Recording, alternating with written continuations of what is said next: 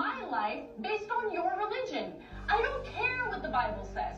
You have every right in the world. All those women who identify with your religion have every right in the world to not get an abortion, to not take birth control, but they do not have the right to dictate my life and what I decide to do with my body. I don't care about your goddamn religion.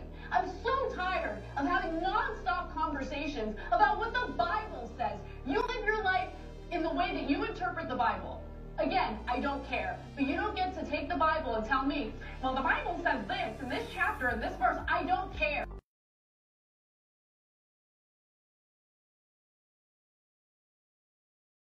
Ya estamos aquí. Esta cosa ha estado latosísima, maldita sea con el. Con el. listo, vamos, ya estás, desmuteado. Ya. ¿Ya puedes desmutearte tú? A ver, no te deja. A ver, Eso, estoy. ahí está. Este, mucho latoso. Bueno, buenas noches. Disculpen, muy latoso. Es lo que a veces espera de usar el, el Chrome, que con todo y todo es lo más, eh, lo más eficiente, pero no sé por qué el render.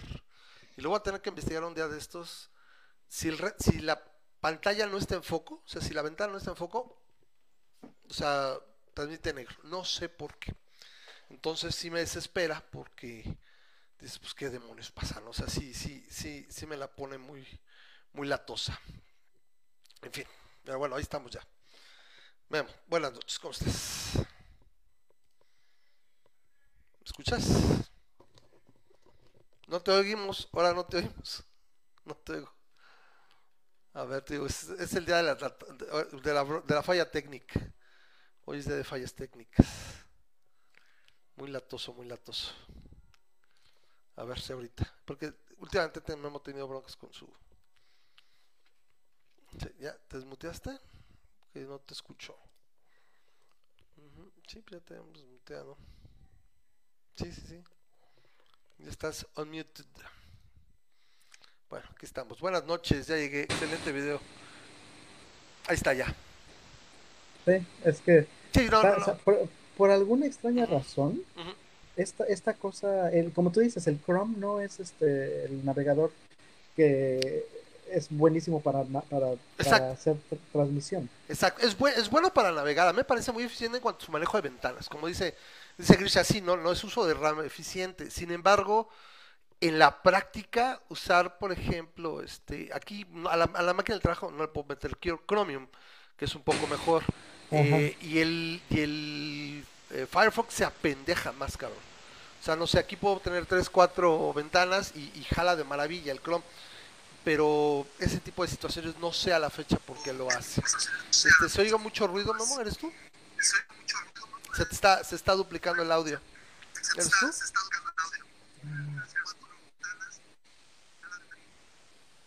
Se oye doble. ¿Lo está sacando por las otras bocinas? ¿Qué es? Hoy, hoy es el día de las, de las Me fallas choca porque ya, no te- ya lo teníamos. Ahí está. Ah, ya, ya, ya, ya debería está. ser. ¿Qué hiciste? Ahorita, ahorita algo lo hiciste, sí. Ay, perdón. El, te digo que el Chrome hasta que agarra, le- le- le- lo prendo y lo apago, lo prendo y lo apago, y hasta en ese momento ya empieza a jalar.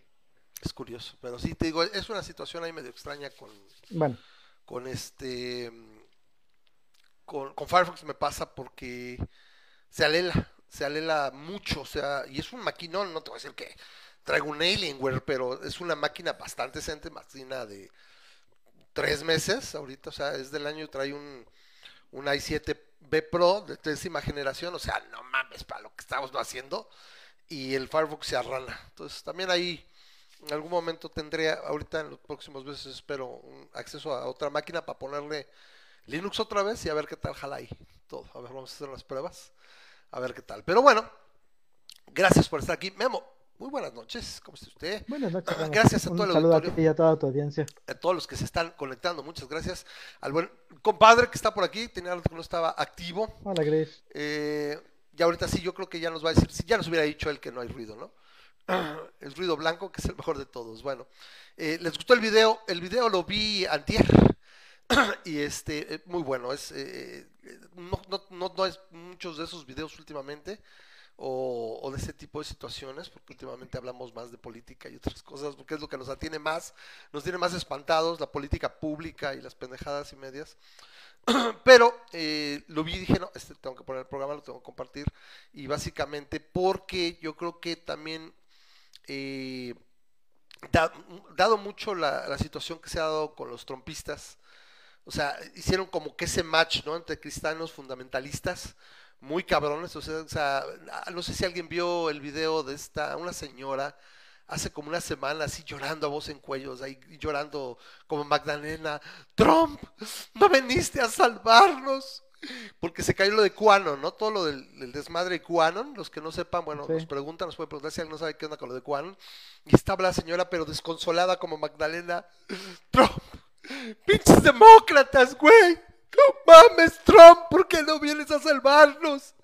Jesús, María y José, pero así, ¿no? Y es que Jesús nos ha abandonado y, y Trump ya no está para salvarnos. ¿no? Y así muy cabrón, ¿no? Entonces, eh, esta, esta mujer de plano ya estalló saben qué me vale madres, güey. Este, haz lo que quieras con tu vida. Y, y es el, es el símil que hemos hecho incluso en este programa, ¿no, Memo? Que la religión, tener una religión es como tener un, un pene.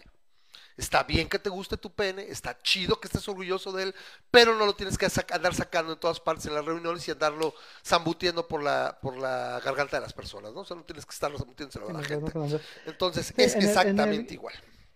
En el caso en este que tocaste, porque tocaste el tema de la, del aborto, o la terminación temprana del embarazo, como a mí me gusta llamarla, Ajá. este, eh, eh, es, curiosamente es un punto donde se meten los tres factores, ¿no?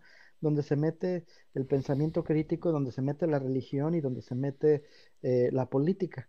Porque lamentablemente el aborto es uno de esos issues que le llaman one, one issue voter, que, que- Ajá. que las personas, que hay, hay personas que no les interesa nada de la política, solamente que el aborto esté legalizado, bueno, que el aborto esté prohibido. Generalmente legal. no tenemos pro-choice. no Que sea nada más pro-choice eso. que esté- One issue voter pro pero sí choice, tenemos, ¿no? One issue hay voter muchas personas que se llaman pro-life. pro-lifers, pro pero que realmente, como diría Pro-life. Armando, son profeto y que este y que lo único que les importa, o sea, puede te- tengo un, un- un caso en mi familia en el cual este una ¿Hay uno en cada persona, familia? ¿Dos en la mía? Sí. Dos en- de- eh, hay un caso en mi familia en el cual una persona, este, contra sus propios intereses, votó por Trump porque, este, porque los demócratas son aborcionistas y, y los republicanos son pro-lifers, ¿no? Y este, abortistas, ah, y, y eso que este, que, que le, le, le iba a ir mal, o sea, que técnicamente estaba votando contra sus propios intereses porque este, por, por el racismo que tenía Trump hacia los mexicanos y más cosas, ¿no? Y dices, o sea, ¿que no te das cuenta de todo eso? No, pero es que es, es que es el derecho a la vida y todo eso. Y, y te das cuenta de que si no atacas el problema a decir, a ver, va- o sea, yo creo que sí tenemos que seguir atacando el problema del aborto, nada más porque es, es tan importante para algunas personas en la política que es decirle, ¿sabes qué? Olvídate de ese punto porque de ese punto ya no vas a hacer nada, por lo menos en Estados Unidos, y México va para allá. Mejor Es que concéntrate en cosas que realmente valgan ahorita la pena. comentamos un poquito lo que habíamos comentado la semana pasada en cuanto al censo del, IN- del, del INEGI, que estuvo circulando en estos días también, ahorita rápido lo comentamos, pero me acuerdo de, esa, de de ese eh, monólogo fantástico de George Carlin, que tiene ese pedazo donde dice, for pro-life, pro-life, for pro-lifers, if you're pre-born, you're okay, if you're preschool, you're fucked. Así de, maldita sea, ¿no? O sea, pro-life. Eh, dice Grisha, eh, ¿dónde lo que estaba comentando? O bueno, eh, creo que ya se quedó ahí atrás. Esta parte de, pues que el último censo se duplicaron prácticamente el número de, ateos o sin religión en México. O sea, vamos. Pero eh, somos casi el 9 y cacho por ciento, un poquito abajo de 10%. Pero también, y bueno, volvió a descender el número de católicos, están ahorita creo que en 75, 76%, algo fuerte porque apenas hace eh, en 91, 92, me acuerdo, se veía de que México era 93% católico, o sea, el 93% de la de la o 94% de la población eran católicos, entonces ha ido perdiendo, ya casi perdió 20 puntos desde entonces, y si consideras que durante 400 y feria de años fueron 98, 99% católicos, y los demás no respondían a la encuesta, no respondían al censo, entonces este esta situación pues se vuelve mucho más patente. El problema es que eh, muchos también de esos que pierden el catolicismo no pasan necesariamente a engrosar la- las filas de la no religión, sino van con los evangélicos, eh, eh, revivalistas, etcétera, ¿no? Y todas las demás chocolates. eh, ah, ya se desconectó Pedro, Pe- Pedro, Memo, se desconectó Memo. Bueno, a ver si ahorita regresa. Espero que no se ha leído la luz o se haya quedado sin conexión. Dice Grisha, no somos pro aborto, somos pro que cada quien haga con su cuerpo y lo que en él suceda lo que quiera. A ver, déjenme mandarle un mensajito a Memo, a ver qué, qué nos dice. Mientras tanto, espero que no tenga que atacar todos los temas y hacerle al monólogo. O sea, se puede hacer, pero generalmente no, no vengo preparado en particular ahorita, ¿no? Entonces, a ver, ahorita, espero que no haya, que haya sido Memo, no haya sido yo. Ah, no, sí, estoy bien. A ver, está cargando acá. ¿Qué le pasó? Ahí viene ya. ¡Ay, qué bueno! Ya te iba a decir, ¿qué pasó? ¿Qué pasó? ¿Qué pasó? ¿Qué pasó, Memo? ¿Me escuchas? ¿Sí? ¿Me oyes? Se quedó tu gemelo malvado. Lo voy, a, lo voy a eliminar. A ver si me deja de una vez. A ver si me deja moverlo. Y ahí está el ruido. Parece que regresamos con todo el patrón. Se va a repetir todo el patrón. Maldita red de cáñamo. Pero bueno, a ver cómo se ve. El... Déjame ver cómo se está viendo el... la transmisión. Bueno, ok. No importa, total. Lo importante es que nos escuchemos y sigamos con el. Y ahora sí, se- Alambrito, sí que regrese Pedro. ¿Y cuál Pedro, güey? Ok, ¿sabe por qué? Pues que Pedro es mi, es mi team lead. Entonces, en muchas juntas pues, está Pedro. Entonces ahorita ustedes disculpen el lapsus brutus, pero por eso es, ¿no? Pero bueno, supongo que ahorita vemos está, está lidiando un poquito con su setup. Curioso, porque está en una Mac y las Mac no deberían tener ningún problema. Entonces, ¿qué onda con tu Mac, Pedro? Pedro otra vez. No, hoy es el día de los hiccups, hoy es el día de los bloopers. Si eso fuera un video sería más fácil, tendría que ya, ya quitar como tres, cuatro cosas, ya tenía que editar. Dice Eugenia, es complicado, mi padre que acaba de fallecer era ateo y mi madre es creyente, curioso, cada quien sus ideas, no quiero convencer a nadie. Mira, eh, yo no dudo que sea interesante y llevadera una relación de ese tipo, Eugenia, y de hecho qué bueno que tus papás pudieron hacerlo. En mi caso yo creo que hubiera sido muy difícil. Afortunadamente mi mujer es agnóstica y no podría importarle menos la religión. Y yo, ateo activista, pues también creo que caí en blandito, entonces no ha habido ningún problema, entonces no hay, no hay discusión temática o, o- debate en ningún sentido de que es que qué van a ver los niños o que quién les va a enseñar, ¿no? Y mi suegra también tiene sus momentos ahí bien chiquillos de, de- de comentar la religión, pero es rarísimo. Mi mamá sí, como buena católica, sí de repente le habla de Diosito y demás. A mi niña, que a sus siete años tiene un concepto ya medio amalgamado, medio extraño ahí de lo que es, por ejemplo, este, las tumbas y demás, ¿no? Pero tiene muy claro el concepto y, y se cuida mucho porque dice, no, yo no quiero ponerme en ningún problema, en ningún, en ningún peligro, porque nada más tengo una vida y si me lleva la fregada, ya me llevó. Dice, no hay, no hay, no hay second chance, no hay, no hay este segunda vida, ¿no? Entonces, no, no hay vida, no hay vida a cero.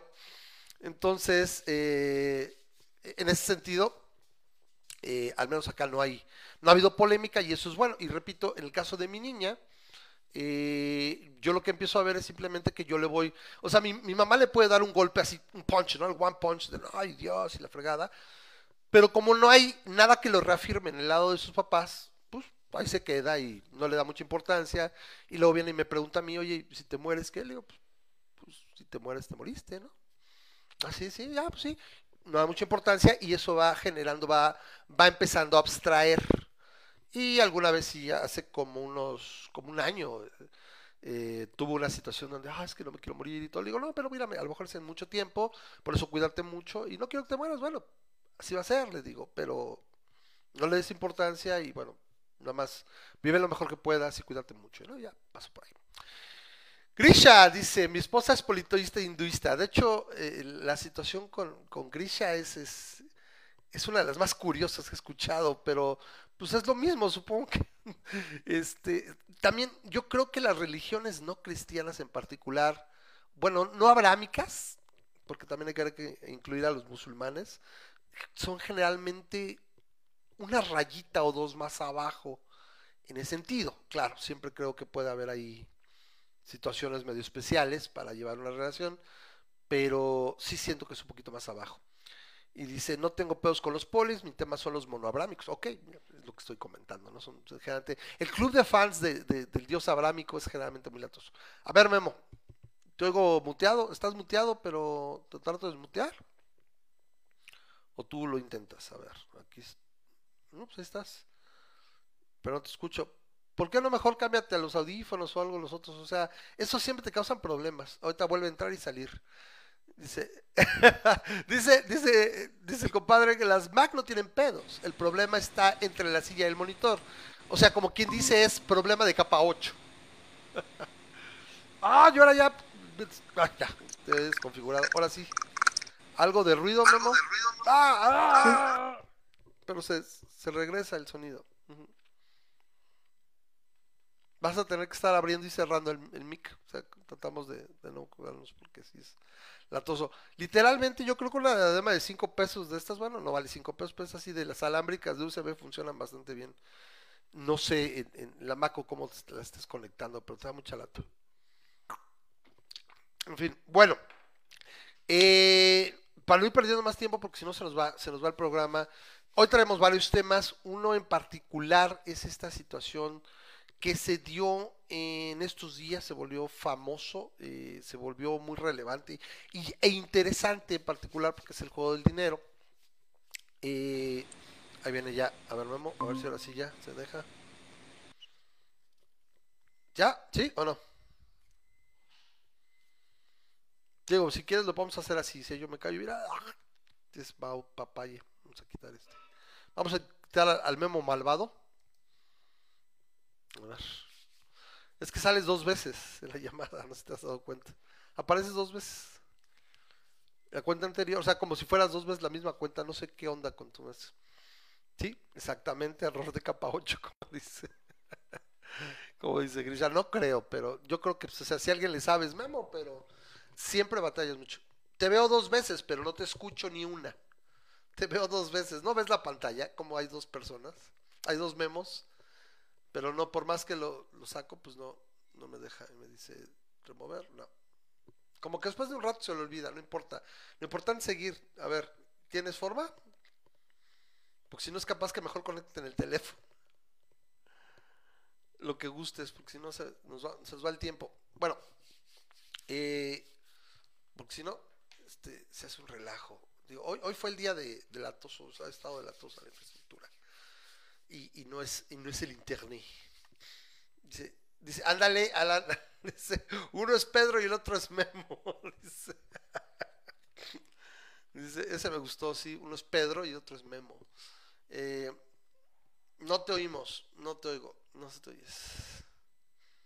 Supongo que tienes que cambiar de micrófono y cuando cambias de micrófono se retroalimenta porque está pegado el micrófono con las bocinas. Literalmente, ahí está. A ver, ¿sigo, sigo eh, dos veces? No, ya terminaste, ya se quitó. No, pero ¿me ves tú dos veces? Te veía ahorita, ahorita en cuanto entró tu, tu, tu audio, ya se quitó el moto bonito.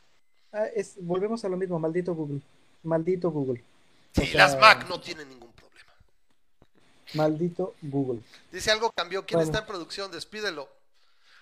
Este, ups. Es que me siento Bueno, mucho cada más quien hace su propia producción. ¿Manda? Me siento mucho más cómodo con estos Ah, claro, poder- sí. Pero ¿por qué, problema ¿por qué no agarras y te digo, te consigues, aunque sea uno de los alámbricos, güey, literalmente, o, o, o una diadema alámbrica? Porque esos siempre te están dando broncas. Llevas como tres, cuatro veces que los quieres usar. No, pero ya ves que ahorita estábamos bien, lo que pasa es que se tumbó, se cayó la conexión en internet y cuando se reconectó es cuando el audio chafeó. A ver, Qué dame un cosa tan rara. Bueno. A ver, entonces, a ver, va- vamos al tema. Entonces les decía, de lo que ocurrió con las Tonks, este, este movimiento de mercado, esta situación que se dio, eh, en particular con las acciones de GameStop, pero ahorita ya va a empezar a ocurrir con otras cosas, ahorita vamos a comentarlo, eh, otras, otras empresas y demás. Eh, para los que no saben,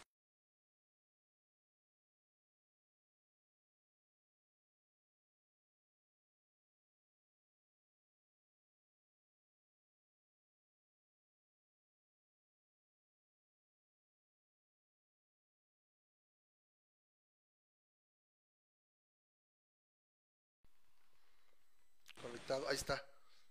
Bueno, ah, ¿qué la canción?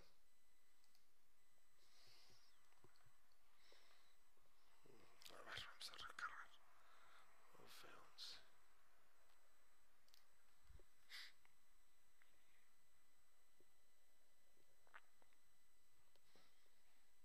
Qué lata. Qué bárbaro.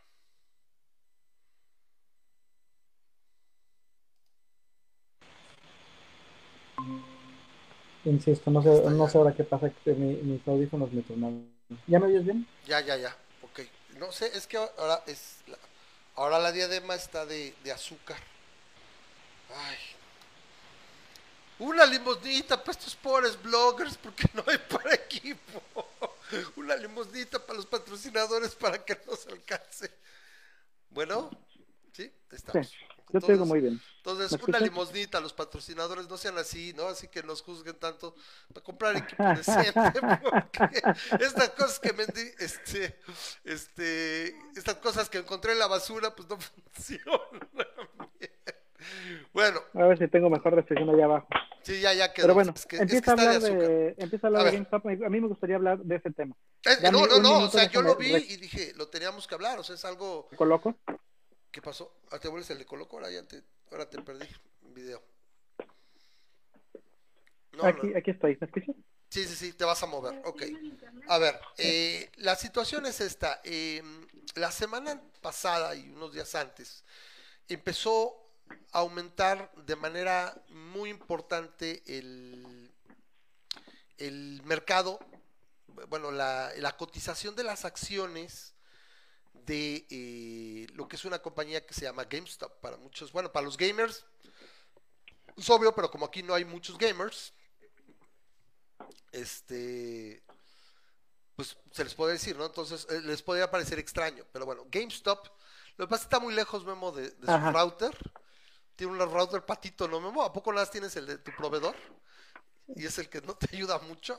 Entonces se cansa. Para Sí. otra vez. Lo peor de todo es que toda la- todo el tiempo para empezar el programa, ya que estamos haciendo cambios, ¿no? Bueno, mí me pasa mucho. Pero bueno. Y todos sí, bien, todos somos había del funcionando bien, es lo que me choca. Sí, sí, sí, les da Pero bueno. pánico escénicos. Luego les platico a mí lo que me pasó con esta máquina en particular. Este, en el trabajo estuvo de, de- pero de la fruta, sí les da pánico escénico. Y teníamos una situación ahí cuando trabajaba. Mi primer trabajo, bueno, el segundo trabajo teníamos una cosa ahí medio extraña que, que tenemos que platicar. Pero bueno, eh, para los que no sepan, les pregunto si hay alguien en la audiencia que no sepa cómo funciona el mercado accionario, a su nivel más básico, ¿sí? Me lo brinco, si alguien tiene duda, pues, por favor, pregúntenme, a ver, ¿cómo? Entonces ya explicamos cómo funciona la acción. a fin de cuentas, eh, la gente de varios foros en Reddit, en particular uno que se llama eh, Wall Street Bets, se empezaron a poner de acuerdo desde hace dos o tres años, fue creciendo el foro, y se empezaron a poner de acuerdo para eventualmente mover y, y manipular el mercado. ¿Sí? Eh, para todos los que han visto películas como El Lobo de Wall Street y demás, saben que el mercado, o por ejemplo, un ejemplo también muy bueno es eh, Trading Places, que de hecho no solo significa trading de intercambio, ¿no? sino trading de compra de acciones. O sea, es un, es un título que a mí me gusta mucho y en particular, bueno, ya les he comentado que eh, GameStop apesta. Sí, este güey, todo, a, a, a Grisha, todo lo que le huela un poquito a Geek, todo apesta. Ok, si la compañía en particular apesta, igual que apesta AMC, igual que apesta, Claro. apesta Blockbuster, es igual punto. que apesta, no sé, ¿qué otra me puede contar? Um, no sé, Kodak, apesta. DMZ tu Telmex. ¿Y para qué quiere una zona desmilitarizada? Bueno, no entiendo, bueno, supongo que solamente algo con, la el firewall. Eh, pero bueno, eh, el punto es que eh, este, este, este grupo de gente estaban organizados, ¿no? Es un, es un grupo, es un, es un foro grande de miles de personas. Entonces, la mayoría de estos chavos son gamers. Y entonces, monitorean el mercado, se dieron cuenta de que eh, había muchas compañías, en particular fondos conocidos un poquito como fondos buitre. No sé cuál sería la traducción exacta, pero en inglés se llaman hedge Fondo de cobertura. fondos de cobertura, pero también conocidos como fondos buitrosos, o sea, buitres. ¿Me, me, me, me permites este, entrar? Deja, no, sí, ¿puedo. ¿Puedo hacer un preámbulo? Ah, ¿Puedo bueno, si un, quieres dar, bueno, pues este, órale, va. Un, un, pro- un propedéutico de acciones de la bolsa rápidamente. Lo vas a hacer tú, ok. Nadie dijo que no sabía, pero órale, va. De tu ronco pecho. No, no, no, rápidamente. O sea, eh, en su, en su ambiente más sencillo, el, ah, dame un segundo, espérame, dame un segundo. Ah, en, en el, en el ambiente más sencillo, Ajá. el, este, las acciones de la bolsa son, imagínate que es oro. Vamos a hablar de oro y de oro y de ah, algo que no le guste a la gente, ah, de gomitas de panda, vamos a decir, ¿no? Este, ah, la idea de, de comprar eh, acciones es básicamente como si compras oro, ¿no? Este, yo, yo estoy negociando en la bolsa y tengo un dinero y digo, Bastante ah, el oro creo que va a subir. commodities. Creo que Commodities. Sí, creo que el oro va a subir. Entonces compro determinado número de oro y veo que el oro va subiendo. Ah, chido. Y lo vendo cuando ya está No en su estás punto hablando más ya de futuros. Más bien estás hablando Ajá, de cuando veo futuros. que cuando ya está arriba, lo vendo. Y ese, esa diferencia, pues es mi ganancia. Si compro oro y cae y lo vendo, pues le perdí. ¿no? En, en teoría, ese es el, el- el punto básico de la bolsa. Comprar algo y esperas que vendas este alto No, o mantener, no se tu- te caiga, mantener ¿no? tus posiciones, ¿no? Conforme van o subiendo. mantener tu posición. Esperando que algo reditúe. En este caso Ajá. estamos Ahora. hablando de compañías. Una Exacto. compañía Ahora, se vuelve pública. Resulta. Ah, bueno, sí, pero es exactamente lo mismo. La, la compañía se vuelve pública y en lugar de tener, eh, eh, eh, como tú dices, este, eh, eh, divisas o el, el- el producto como tal, lo que tienes es acciones de la compañía. Y es lo mismo, si las acciones van subiendo, eh, porque la compañía está haciendo bien, pues van en más. Y si la, la compañía va bajando, pues las acciones bajan. Y pues es lo, es- pero es básicamente lo mismo, ¿no? Ahora resulta que ese sería el juego, digamos, el juego equitativo, que todos pudieran jugar ese juego en las mismas reglas. Pero por, por añales, por años y años y años, eh, las este, eh, han, han encontrado herramientas financieras que les permiten a aquellas personas que tienen más dinero, pues no solamente eh, jugar más, digamos, apostar más que con una persona que tiene más dinero, sino que eh, de alguna manera manipularlo. Este es el asunto, ¿no? Existen unas cosas llamadas hedge funds, que son los fondos de cobertura. Cobertura. Ajá, imagínate que tú eres un millonario, porque estas personas que tienen fondos de cobertura, si tú quieres entrarle a un fondo de cobertura, tú puedes entrarle, Rana. tú puedes entrarle. Sí, Lo único que te piden es que, es que para entrar al fondo de cobertura entres con una inversión mínima de 500 mil dólares o Joder, un millón de dólares, dependiendo del, del, este, del fondo. Si tienes un millón de dólares on the side, porque aparte es, es un millón de dólares que puedes perder. Si Claro. tienes un millón de dólares al lado que lo puedes utilizar para tu fondo de cobertura, ah, pues chido. Puedes es ganar lana. Ajá. Bueno, no es ganar nada, es protección.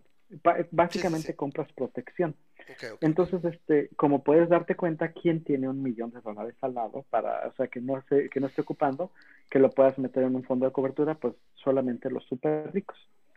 Entonces, lo que pasa es que estas personas compran, cuando se meten en los fondos de cobertura, y le dicen al fondo de cobertura, los manejadores de los fondos de, de de cobertura, oye, yo tengo mis acciones en oro, ¿sí? Entonces, ahí no te tienes encargo el oro. Tiene sus posiciones en oro.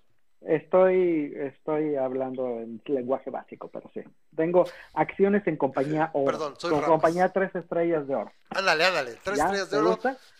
Estrella blanca, estrella blanca, estrella, estrella blanca. Entonces, ahí tengo, ahí tengo este, acciones, ahí te las encargo, ¿no? Entonces lo que hacen estas personas están monitoreando. Y este, y cuando las acciones de esa compañía empiezan a bajar, esto ley oferta y demanda, ¿no? Dicen, le- le- o sea, dicen, ay, ay, este, en el Ramas me encargó estas, eh, uno de mis clientes me encargó estas y están bajando. Entonces, obviamente tú tienes, el- en el fondo de cobertura tienes muchísimas personas ricas metiéndoles, o sea, tienes miles de millones de dólares en ese fondo. Y lo que haces es, como manejador del fondo de cobertura, dices, este, voy a comprar acciones de, de esta compañía de tres estrellas de oro que está bajando para proteger a ramas. Y compran. Entonces, el, el fondo de cobertura, la- las acciones este, básicamente hacen que las acciones se detengan su valor eh, de caída y empiecen a empiecen subir. a subir otra vez. ¿Por qué? Porque si compras con miles, tienes esa capacidad. Compro con miles de millones de dólares. Este, acciones, uff, suben. Al momento de ir subiendo, pues la gente voltea y dice, ah, están subiendo otra vez. Entonces la gente empieza a apostarle a que está subiendo Es, es- y es- eso es hace como que un suba más. círculo vicioso bien cagado, sí.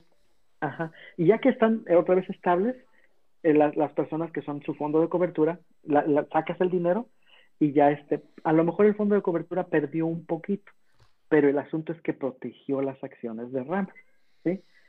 Entonces, el problema es que puedes considerar que eso es no es jugar este justo, no, No, es jugar no, no, porque no creaste riqueza para, en este caso, la compañía Ajá. o algo. No se generó, este cambio en el mercado no se genera, no se da por producción. No, por no valor eso, añadido a la compañía, sino por una demanda artificial, por una demanda artificial. Exacto, manipulaste el mercado. Literalmente manipulaste el mercado para tus acciones hacerle subir de precio. O sea, no es lo mismo ramas normal que juegas en las acciones con con las reglas de todos, ajá, que ramas con miles de millones de dólares que este que tú no juegas con las reglas de los demás, que tú juegas con tus propias reglas y cuando ves que, que estaba cayendo el mercado, manipulas para artificialmente subir la demanda. Entonces, este es el asunto. Estas personas tenían este, Pero a ver, lo que pasa es que vas este, a pasar al, al- al punto, es, a fin de cuentas, eh, un po- el, el nivel más básico es, Ah, las perdón, acciones o las posiciones representan, en el caso de las acciones, un pedazo de la compañía y eres técnicamente dueño de un pedazo de la compañía. Cuando tú inviertes, como dices, tú deseas que tu inversión, pues que, la- porque dices, tú te, tú te das cuenta del mundo real. Una compañía, un commodity, en este caso una materia prima o algo, está sujeta a una serie de situaciones del mundo real. Por ejemplo, eh, si hay, por ejemplo, un huracán en alguna parte y resulta que esa parte era el productor número uno de tomate y se destruye todo y la cosecha. De hecho, esto pasa en algo similar, pasa en, en la de Trading Places, que por eso me gusta tanto voy a usar ese ejemplo. Pero vamos se echa a perder toda la, la producción de tomate. Entonces, ¿qué resulta? Pues hay una baja en la oferta, entonces se va a encarecer el precio, entonces te conviene, o sea, los futuros probablemente van a subir. Entonces, si tienes posiciones en tomate o no, o puedes entrar cuando empiece la ola del mercado, porque al subir entonces te convendría comprar. ¿sí? Lo mismo con una compañía, si de repente por eso viene la idea de esta del inside trading, que es comprar o vender acciones o, posiciones si tienes información privilegiada, porque sabes que fulana compañía resulta que tiene una vacuna del COVID que es con una sola dosis. No, nadie lo sabe ahorita, va a ser con una sola dosis y va a costar 20 centavos y literalmente puede ser eh, lanzada a, a una ciudad y que caiga en la lluvia, por ejemplo. O sea, ya. Es una sola, con que te bañes tantito ya quedas con el COVID, imagínate. No, imagínate, sería así como echarle cuando echas yoduro de plata a las nubes, ¿no? Para que llueva, se supone, así. Entonces ahí sería, o sea, es un, es un punto raro, pero es una tecnología que sería muy apreciada, ¿no? Entonces la compañía, si compras cuando sus acciones valen 10 pesos y de repente las acciones ya valen 5 mil, pues todo lo que ganaste. Así se maneja el mercado. Ahora, eso es lo normal. Eso es lo normal en Ajá. un momento dado, donde una compañía o un futuro algo tiene lógica de valor o de, o, de, o de valor añadido en base a las situaciones que se van dando y tú quieras hacerlo y quieres ser parte de ello.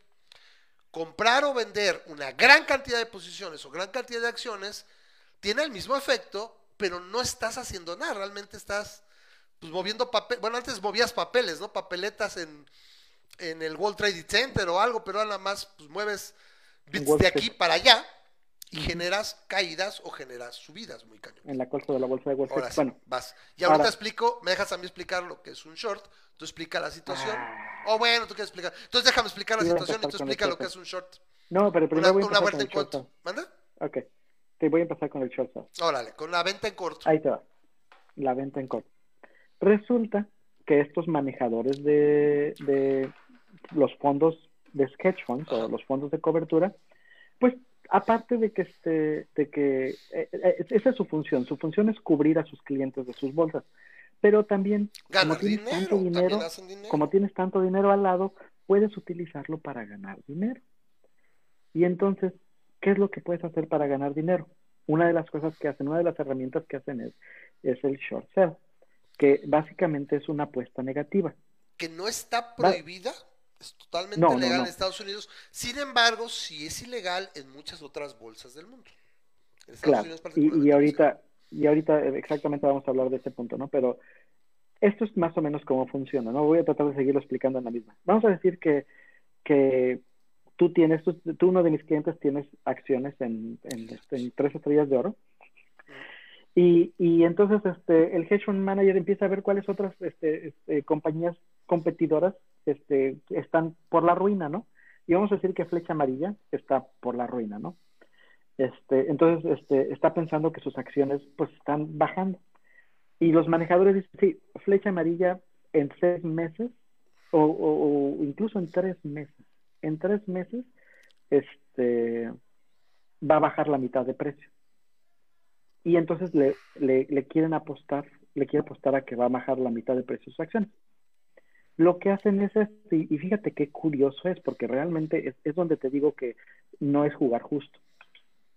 El manejador de fondos se acerca a todas aquellas personas que ellos saben que tienen acciones de flecha amarilla y les dicen a todos esos, oye, ¿me prestas tus acciones de flecha amarilla? La- este, quiero, quiero hacer algo con ellas, te pago los intereses. Y pues, si tú tienes unas acciones que están a punto de irse, que tú dices, no, estas acciones están, y alguien te acerca y te dice, oye, me, este, me las prestas y te pago intereses sobre ellas, pues dices, órale, pues, ¿qué más le puedo perder, no? Y entonces se las prestan. Y les dices, ok, te las presto, pero en tres meses me las regresas. Sale, sí, sí, seguro, en tres meses te las regreso. Y, este, y lo que ellos están apostando es, agarras estas acciones que no son tuyas y las vendes, las vendes, realmente las vendes.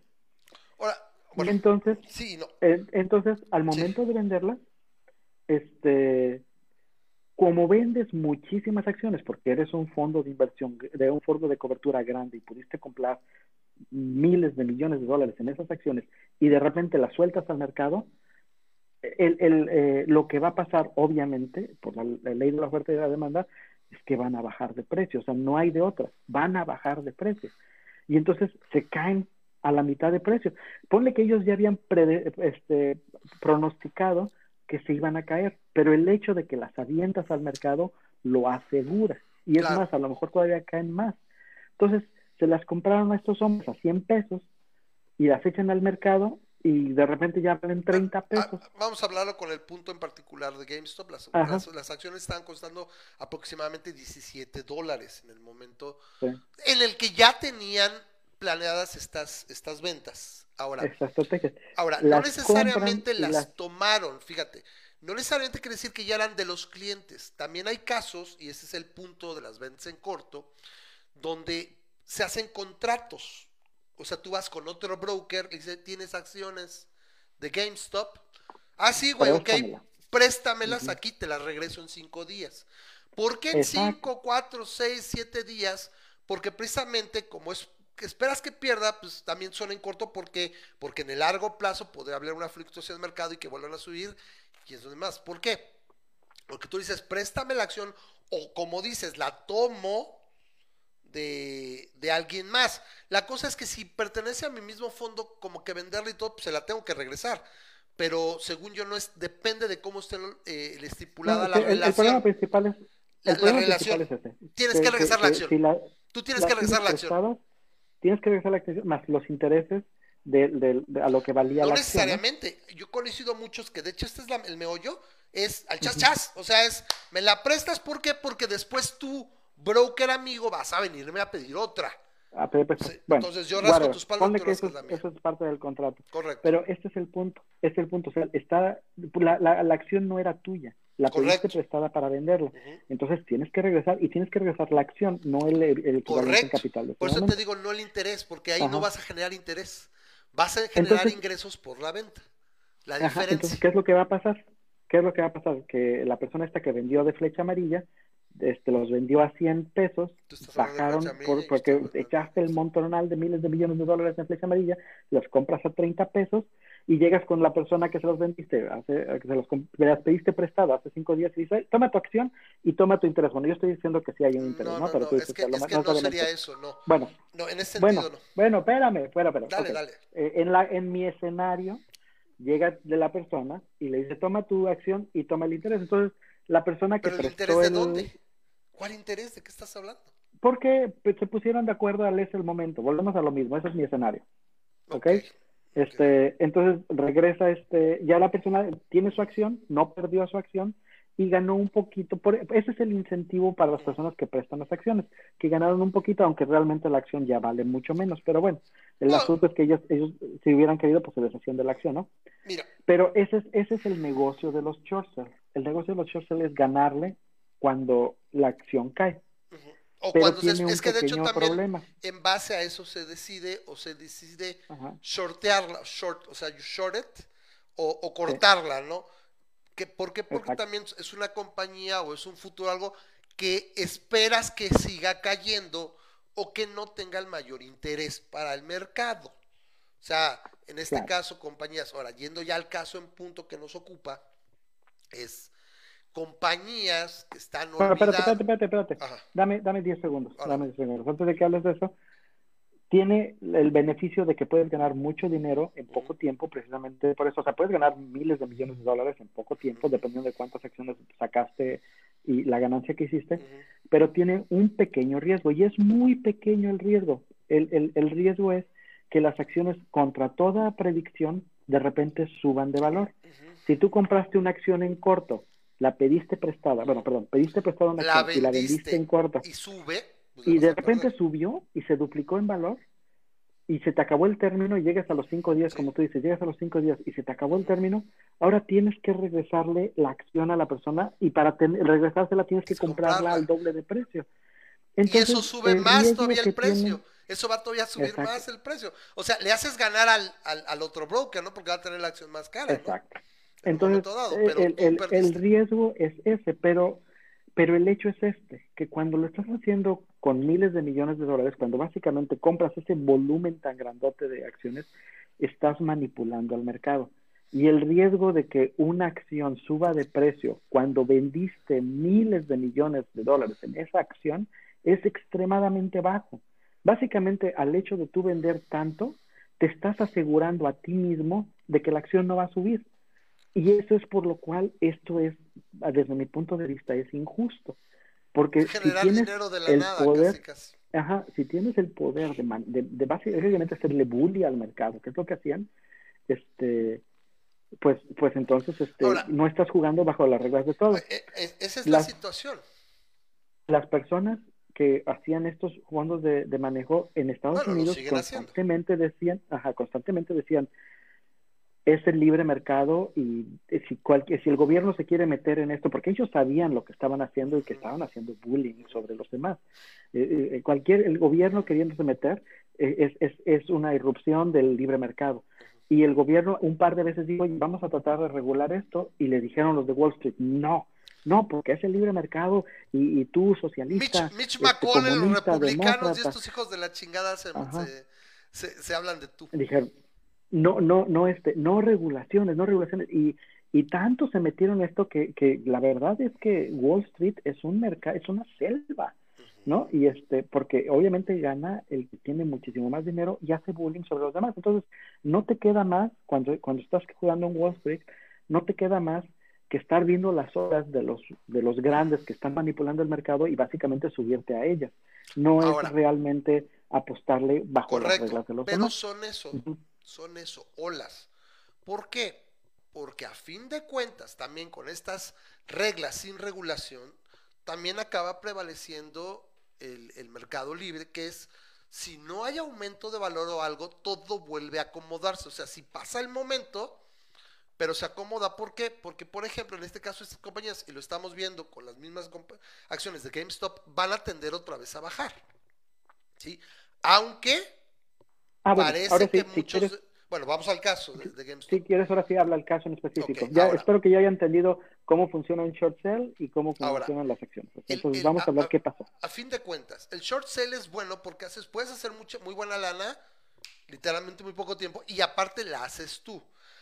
Idealmente es el propio mercado y tu análisis de la situación en particular que te puede hacer prever y pues ganar dinero, claro que sí, o sea, ahí no tiene nada, el problema es cuando tú mismo vendes, manipulas el mercado y es donde viene la tranza, pero no hay nada malo en notar una burbuja que va a explotar o se va a acabar y dices, oye, pues yo apuesto al contrario y está bien, pero ese es el meollo, es lo que estamos hablando, la parte ética y la realidad. Ahora, una última cosa que te faltó acabar de, de, para mí, mi particular punto de vista, clarificar es, cuando tú compras una acción o compras acciones o lo que sea, y esperas obviamente que tu inversión gane y, y- y vaya creciendo, lo más que puedes perder es pues, lo que invertiste, a menos que te hayas embarcado con dinero que no tenías. ¿Sí? Como pasa O que hayas en la prestado de trading places, exacto, si pediste prestado. O, o- o, por ejemplo, compraste un chingo esperando que el mercado va a subir y de repente, o sea, estás pidiéndolas, pero no tienes el dinero en la mano. Y de repente, pum, se desploma y debes hasta la camisa. Y es donde dicen, por eso dicen que de repente tus hijos no van a la escuela, no tienes donde vivir y valgan tus casas. Si tienes más de uno, ojalá. Pero ese es el punto, ¿no? Para la gente que tiene mucho dinero. Pero si no, generalmente es, metiste dinero al mercado y lo más que puedes perder es eso que invertiste. En una venta en corto, no, técnicamente es al revés. La pérdida puede volverse, mm, o sea, técnicamente infinita, obviamente no va a ser infinita, pero no hay límite. ¿Por qué? Porque tú compraste un- una posición, entraste en una posición al mercado, y si esa posición sube, tú la vendiste, o sea, tú vendiste la, la acción a un precio y estás esperando recuperarla después para devolverla. Pero si esa acción sube, pues, pues, técnicamente puede subir hasta el infinito y más allá. Y tu pérdida puede ser enorme, ¿ok? De otra manera, pues el dinero lo perdiste, lo tenías, pum, se perdió, pum, bye. La otra es... Sí, eh, que la volvemos a lo mismo. El, el problema es que pediste prestada una acción y la tienes que regresar. Correcto. Y si la acción la pediste prestada cuando valía 10 pesos, que fue cuando la vendiste, Tú esperas y la tienes que regresar y la volteas y, re- y ya vale dos mil pesos, Y pues a la madre. o sea, ya- y ahí ya- es donde viene el problema. ¿de ¿Por qué? Porque sacas el también, dinero para, es- para comprar la acción para regresarla? porque también es obvio. El otro güey dice, no manches, la acción vale tanto, mi acción.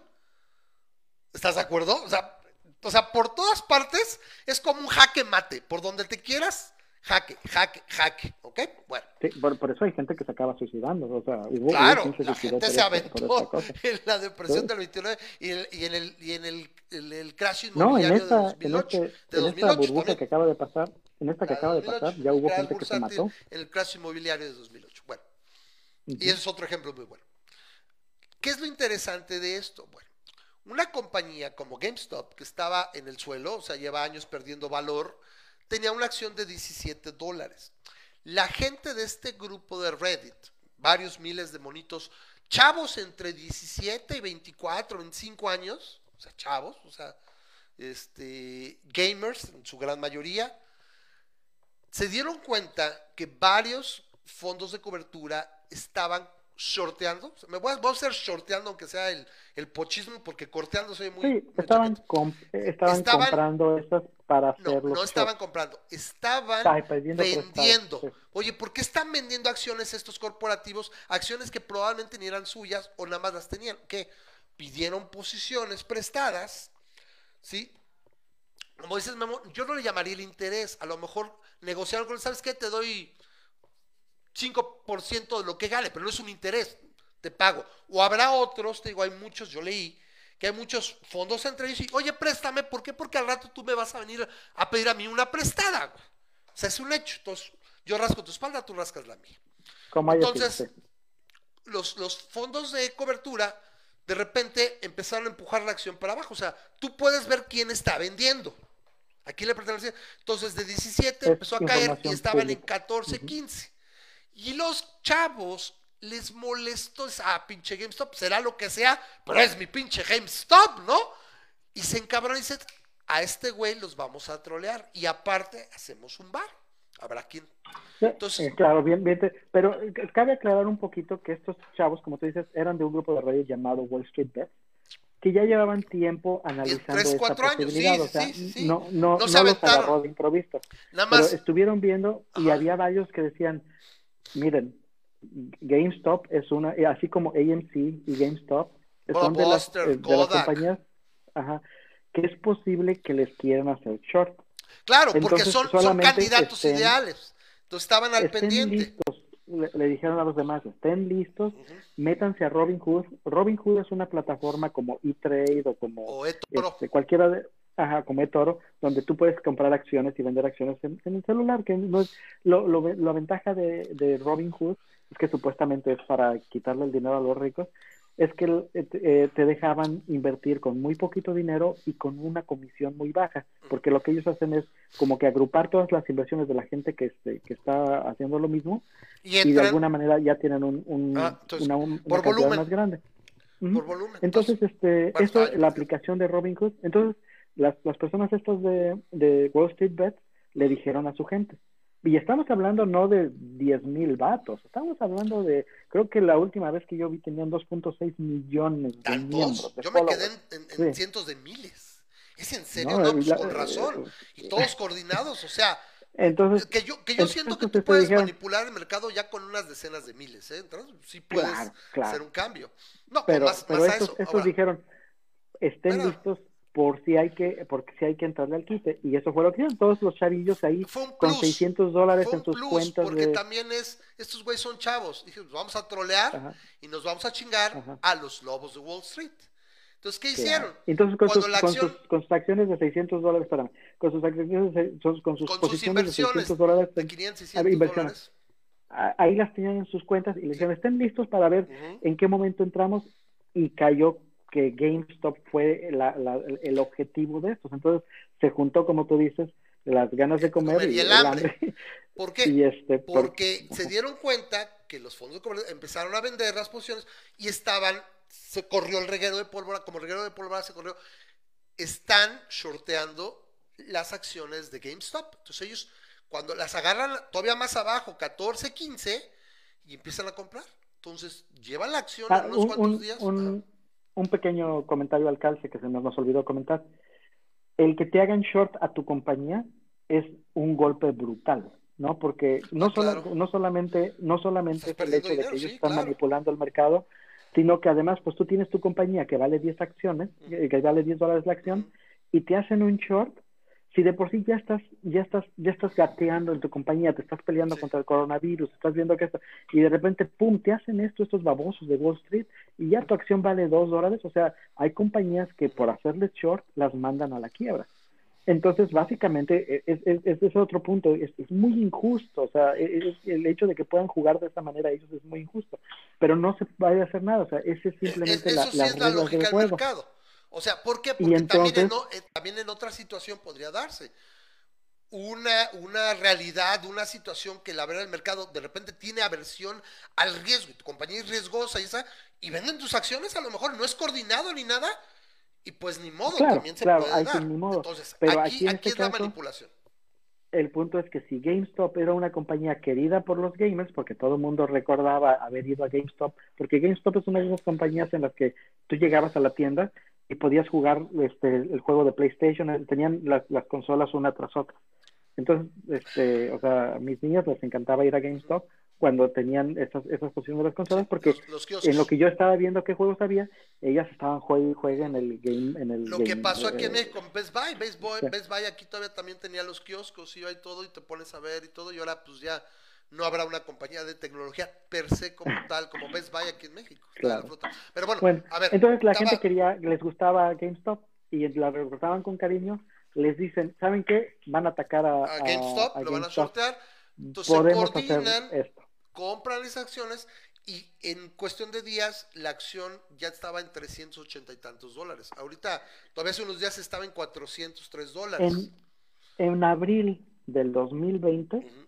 La acción de GameStop estaba 2.85. Estaba abajo de 3 dólares. Entonces, Ahora, si la gente ¿qué fue lo estuvo la posicionándose ahí 17? nada más para... por acá. Sí, ponle. Cuando les quisieron hacer el short y estos dijeron, no, vamos a comprar, de, de Claro, jalón, vamos claro. a comprar. Y se fue en, en el 26 de enero, cerró a 450 dólares. Yo me quedé en tres, o sea, en, unos días, Sí, sí. 384 dólares. Luego, hace unos 406 y ahorita 450. Ok, vamos a ponerlo así.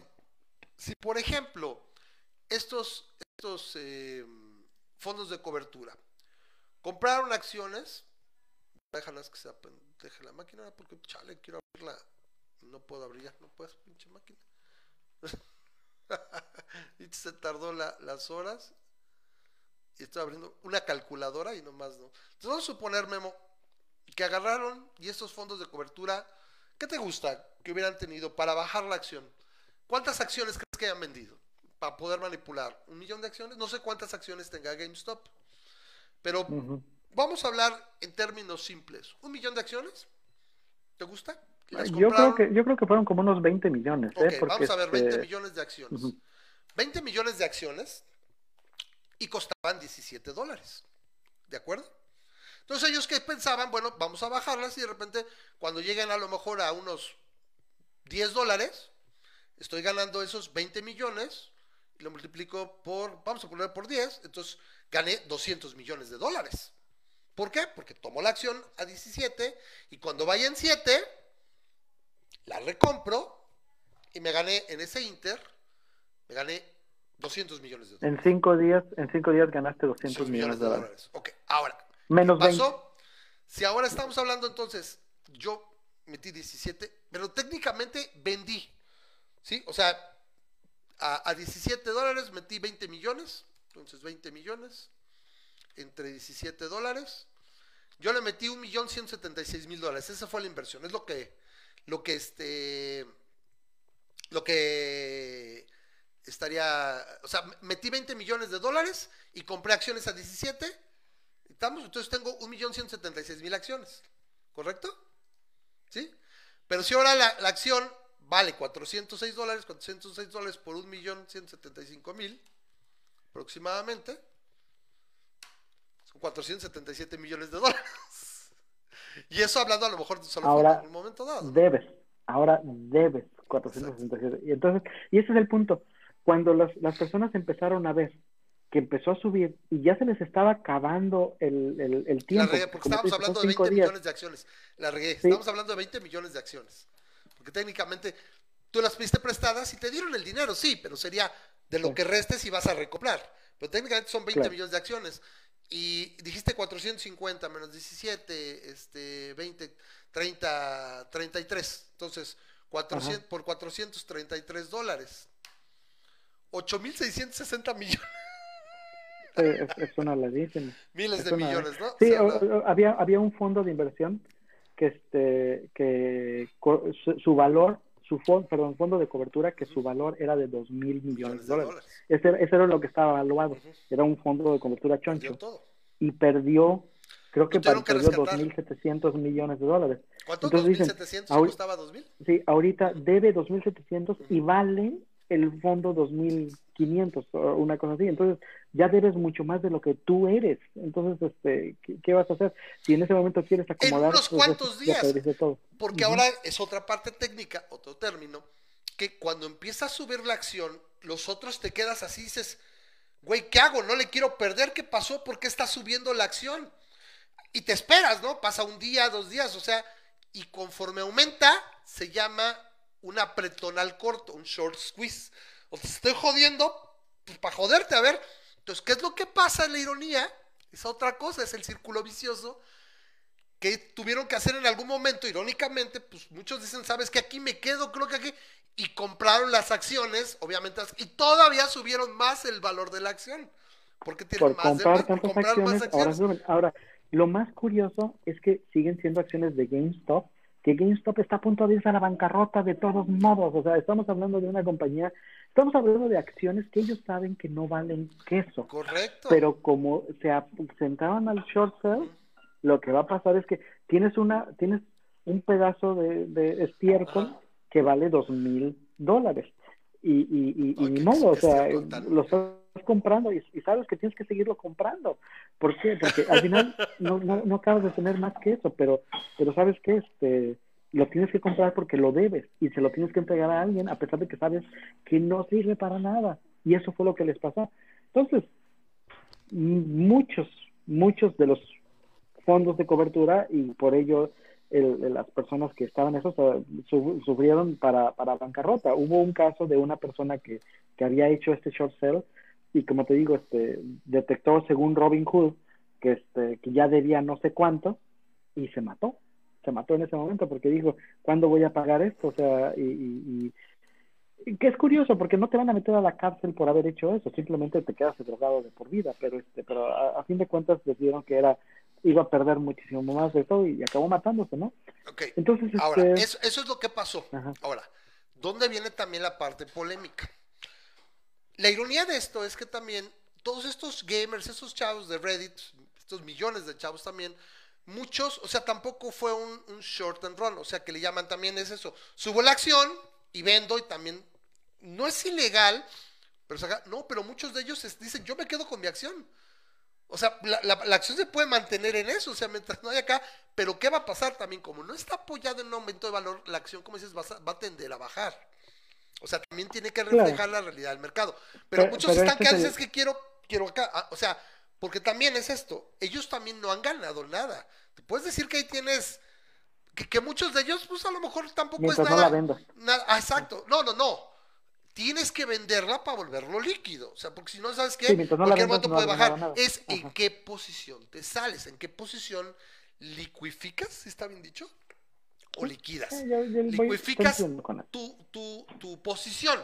Entonces, yo compré 100 acciones a 17. Si vendo, si esas 100 acciones las vendo a 250, muy buena ganancia. La gran mayoría, como tú dices, así eran 500, 600, mil dólares, que muy buenos, ¿no? Si de repente, oye, güey, pues de, de mil dólares ahora tengo 100 mil, pues yo creo que muy buenos, ¿no? O, de, de 5 mil dólares ahora tengo 150 mil, unos días creo que es súper, súper bueno, ¿no? Entonces, pero muchos están Ajá. manteniendo esa posición. El meollo es ese es este. el- Espérame, el meollo es este. Que la polémica se da, como todo lo tú dijiste, ¿por qué? Porque estos güeyes amantes del libre mercado, sin regulaciones y todo, empezaron a jalarle las faldas a papá Estado. Por Lloraron. favor, regúlame a estos. O sea, la hipocresía. Y es lo mismo. No solamente eso, porque ellos han jugado este, es ¡Claro! punto. Lo que te decía Es yo la es que su hipocresía. riesgo es mínimo, su riesgo es mínimo porque ellos lo hacían y ellos lo manipulaban. Nunca esperaron que estos Juegas a ganar. La casa Ajá. siempre gana. Y dices, ah, sí está bien, ¿no? Solamente los ricos y poderosos podemos hacerlo. Bueno, pues ahorita no hay nada más, más free market que esto. ¿Sí? Y esta es una Entonces, situación donde todo el mundo está de acuerdo. Desde Mm, bueno, Alexandria más o menos. Ocasio Cortés a Ted Cruz. Esto es lo que pasó. Empezaron a llorar y, y los republicanos hardcore exactamente dijeron, no, güey, pues, so Güey, sorry. tú me estás diciendo todo este tiempo que quieres re- no quieres regulaciones, te amuelas. Y los demócratas hardcore, como Alejandra Ocasio Cortez dijo, tómenla. Ajá. O sea, eh, básicamente agarraron sus lentes, sus lentes 3D, agarraron sus palomitas y se pusieron a ver que está. O sea, era, era la comidilla. Y pero ese es el punto. Y aquí es donde empiezan ya las, la- las cosas ilegales. Robin Ah, Hood, exactamente. nada de que Robin Ese es Hood el es para proteger a los a los pobres y, y- y robarle a los ricos. Robin Hood sirve a los ricos. Ellos están con ellos. O sea, el, el Robin Hood es mera mercadotecnia. Cuando Robin Hood vio lo que estaba pasando y los, les dijeron, oye, ve lo que nos, estos nos están haciendo, Robin Hood dijo, congelo. No ya comprar acciones de GameSpot. ¿Puedes vender? No puedes ni comprar ¿Puedes ni vender? vender. No, en un Pero- momento congelaron. Sí, pero después Bien, sí, o sea, inmediatamente abrieron y puedes ajá. vender, pero no puedes comprar. No, entonces este, dijeron, O sea, puedes "Con- bajar el precio, pero no este, ajá, congelamos a las acciones. Y entonces es donde la gente empezó a ver, espérame, espérame, espérame. O sea, sí, a lo mejor en tu, es una aplicación privada y tú puedes hacer lo que tú quieras en ese sentido, pero ahí ya estás jugando chueco con las reglas No, del no mercado. solo eso. Memo. A- hubo gente que le vendió sus acciones sin su consentimiento, a menor precio. Y hubo Tómala. otros donde incluso se habla de que agarró y sabes que, ah, tú entraste en 20, 25 dólares, toma, aquí están tus 25 y vamos a la chinga. Así, güey. Y te quito No, las acciones. Entonces. Robin, Robin Hood básicamente entró en ya cosas ilegales por defender a estos fondos de cobertura. Y, y entonces se van a ir a corte y o sea ya tienen un par de Tiene demandas, ya un demandas y, y, y, y- estas personas O sea, que adentro se ya van a tiene ir a la una, una, una demanda colectiva. Y yo no dudo, o sea, no hay por dónde. ¿eh? O sea, es la ley vigente ni Ajá. nada. Lo que hicieron estos muchachos es totalmente legal. Ya lo han analizado hasta el cansancio. No hay inside trading. No hay nada ilegal en lo que hicieron. ¿Sabes qué? Analizar, somos dos millones de cabrones. Sí, güey. Esto me recuerda. ¿Te acuerdas que el año pasado nos pitorreábamos?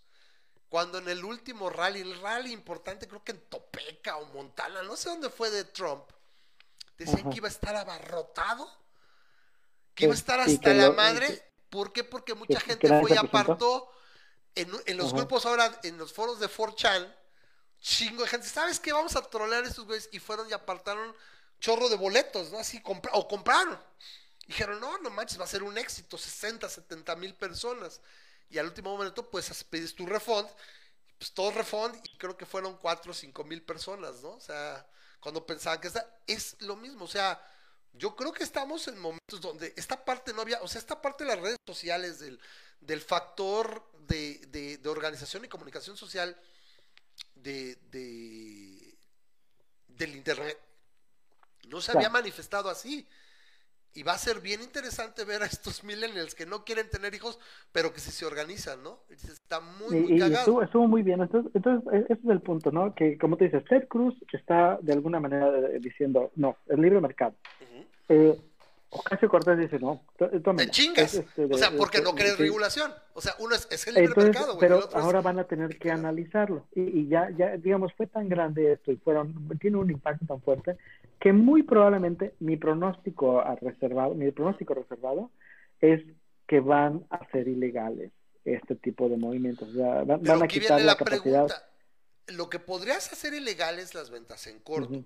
Puede ser. Las o sea, porque, porque de ahí de por medio el contrato es legal y alguien lo puede mandar, oye, yo le presté mi acción a este güey, me dijo que me la regresaba y no me la regresó. Entonces, ah, no, no, ya no puede ser eso. No dudo que haya, bueno, yo te las pongo y demás.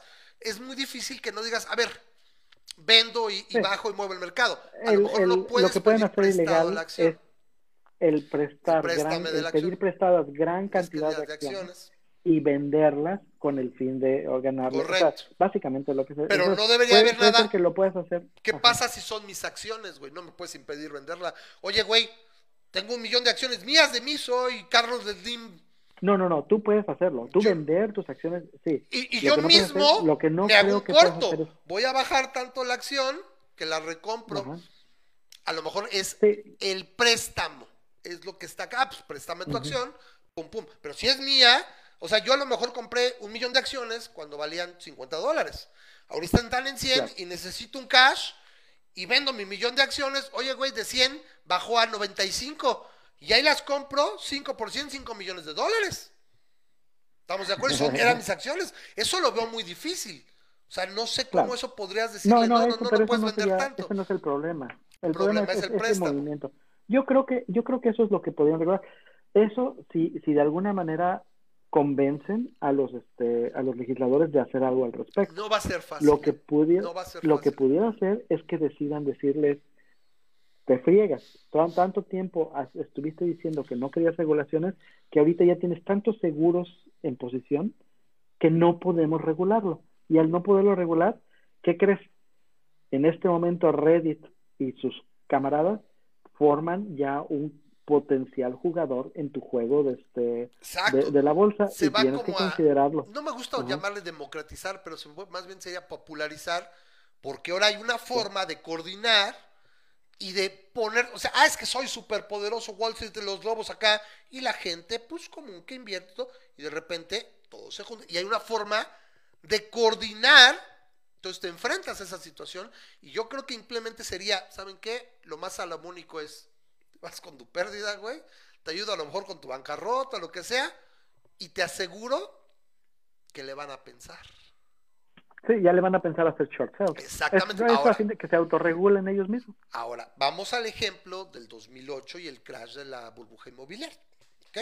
Ahí es algo donde es real y yo creo que es, hubo gente que se dio cuenta, y aquí es donde viene la recomendación de la semana, así, sí, este, de una película que se los explica eh, de manera muy buena, y la película es muy buena. Actuaciones geniales, Christian Bale, está Steve Carell, este, Brad Pitt, y ya lo recuerdo, son los que, que se me quedaron bien marcados, ¿no? Entonces, está muy, muy buena la película, se recomiendo mucho. Básicamente es, no es ningún secreto, simplemente véanla, no es un spoiler, ya sabemos qué pasó. El caso, el boom inmobiliario básicamente era, a, a- grosso más simple, ¿por qué fue el crash del 2008? Bueno, muchísimos inversionistas invertían en bonos de deuda de hipotecas. Porque se, y lo utilizaban principalmente pues, para pensiones, para demás, como instrumentos de inversión de bajo riesgo. ¿Por qué? Porque la gente razonaba. ¿Quién va a dejar de pagar su hipoteca? Usted queda sin casa, güey. O sea, la gente mueve cielo, mar y tierra con tal de siempre pagar su hipoteca. Entonces, eso se, les ocurrió hacer paquetes con eso y esos paquetes se vendían a los portafolios de compañías, de, fondos de pensiones, etcétera. Y, y estaba, estaba bien, fue una buena idea, ¿sabes qué? Te hago te pack de muchas hipotecas de aquí y de por acá. Y esas siempre ganan, porque la gente paga, o sea, tienen liquidez, la gente paga su hipoteca, no va a dejar de pagarla. ¿Quién en su solo juicio dejaría de pagar su casa? Bueno, el punto es que con estas manipulaciones, este relajo de mercado, alguien genialmente se inventó una cosa que se llamaban los CDOs, que eran en inglés era collateralized, collateralized debt obligations, debt obligations, algo así como obligaciones de deuda colateral. ¿Qué, qué quería decir? Es que yo no apostaba o le invertía propiamente a la hipoteca. Le apostaba a si la hipoteca iba a subir o bajar y temendo este, es, es sintético, no existe. Es un producto que básicamente apuestas para que suba o baje en relación a lo que le va a pasar a la hipoteca. Y esto empezó a inflar, inflar, inflar, inflar el mercado porque no había nada ahí. Para efectos prácticos, hubo gente, en el caso este, la gente que protagoniza la película en la vida real, que vio venir el crash de las hipotecas. ¿Por qué? Porque el mercado había sido influenciado en gran medida en, el, gobierno de Bush Jr., de Bush hijo, de George W. Bush. Y decía, había una idea esta de que todos tienen que tener casa. Entonces la gente tomaba una, dos, tres, cuatro hipotecas. O sea, ah, si yo tengo una casa aquí y me compré un departamento en Malibu y tú, que no, pues soy maestro de escuela, güey. ¿Por qué? Porque llegabas tú y buenas tardes. Vine a ver para una cuenta de débito. Oiga, ¿respira usted? Oh, y te ponían el, oh, está respirando. Usted tiene que tener una hipoteca. Entonces, a todo mundo hubo esa, como esa idea de que todo mundo tenía que tener una casa y dale, dale, dale créditos de hipoteca para que todo pudiera tener una casa. Entonces, prostitutas, o sea, que ganan bien, pero no ganan bien para tener dos departamentos en Miami y aparte pagar su casa en Vermont. O sea, ¿Y qué es lo que pasa? ¿Cómo lograban eso? Ah, pues es que pagaban hipotecas de renta fija, o sea, de, de, de, de, de tasa fija, pero venía el meollo. Esas tasas fijas, a partir del 2007 o 2006, no me acuerdo, se iban a volver variables. ¿Sí? Con el mercado. Entonces, ¿qué va a pasar? Como cada vez eras más riesgo, la gente, pues sí, no importa que tú tengas, no importa que no ganes, nada más te meto más tasa y mira, ahorita está así, después va a ser variable, pero pues no va a variar mucho. Entonces, estas personas lo que vieron es cuando las hipotecas se vuelvan variables, se van, se van a ir a variabilidad, un chorro de tasas, esas tasas, la gente que pagaba 400 dólares por su departamento en Miami, 500 por el de Vermont, de repente resulta que va a costar 3 mil pesos el departamento de Miami y 6 mil el de Vermont. O sea, se va a volver impagables, entonces van a caer en default. Default es no poder pagar. ¿Sabes qué? Pues tómalo, banco. Y por otro lado, eso provocó también el desplome de los precios del mercado inmobiliario, porque de repente entró un chingo de propiedades al mercado que nadie quería. Y se desplomaron los precios de las hipotecas también. O sea, por un lado no los puedo pagar. Y por otro lado se inundó el mercado de, de, de bien raíces que no podían pagar. Entonces, círculo vicioso otra vez. ¿Qué es el meollo? Esto es, yo me di cuenta que eso iba a ocurrir. Yo estoy en 2006 y, oye, güey, estas más se van a volver impagables. Vamos a hacer un corto. Y lo que hizo ahí esta gente, se hizo, tiene un nombre, el, el, es, es un instrumento fiduciario que básicamente les permitió tomar sobre préstamo, que ahí no hay nada más, y decir, es un corto, o sea, la estoy tomando a este precio y cuando bajen yo las voy a poder, ahora sí que vender. Y ganaron miles de millones de dólares, literalmente se hicieron de... O sea, no todo el mundo perdió. Y yo no creo que haya ningún problema. Yo me estoy cuenta que estos pendejos de los bancos le dieron este, eh, eh, créditos a gente que no iba a poderlos pagar y veo venir la ola ¿qué tiene de malo? O sea, entonces, por eso se llama el gran corto. Espero que lo hayas aprendido Sí, que de- de explicar. Claro. Y es una cosa donde, rápido el cierro, punto es que ahí no es ilegal. este, es, no es ilegal y es algo orgánico. Es algo que sí está en la fruta lo que hicieron. ¿sí? El punto es que en relación a eso, y con eso termino, es el gobierno no se mete ni para ayudarte ni para fregarte. O sea, ¿sabes qué? Perdiste, pues perdiste, güey. Si te ando rescatando por hacer eso, pues es donde viene el problema. Se supone que hay ciertas industrias que no debes dejar morir, como era lo que está pasando con la pandemia, pero es una situación totalmente orgánica. Es muy distinto. You don't bail out the players. Volvemos a lo mismo. Ahí ellos no manipularon el mercado para ocasionar la, la, la, la burbuja, simplemente la vieron venir. Pero este, que, que fue a diferencia de lo que estaban haciendo con GameStop. Entonces, este, sí, es, es, es, es una, es la diferencia. Sí, la película se llama The Big Short. Es, es muy recomendable. Este, ah, sale el edificio donde yo trabajaba en, en Nueva York, cuando podía viajar. Pero bueno, este, Ahí- entonces, ahí este, a ver qué pasa. ¿Mande? Aquí está, se la estoy poniendo en pantalla, aquí está, la tienen en la Ah. Wikipedia. Yo la vi hace poco en Netflix, hace como dos años o tres.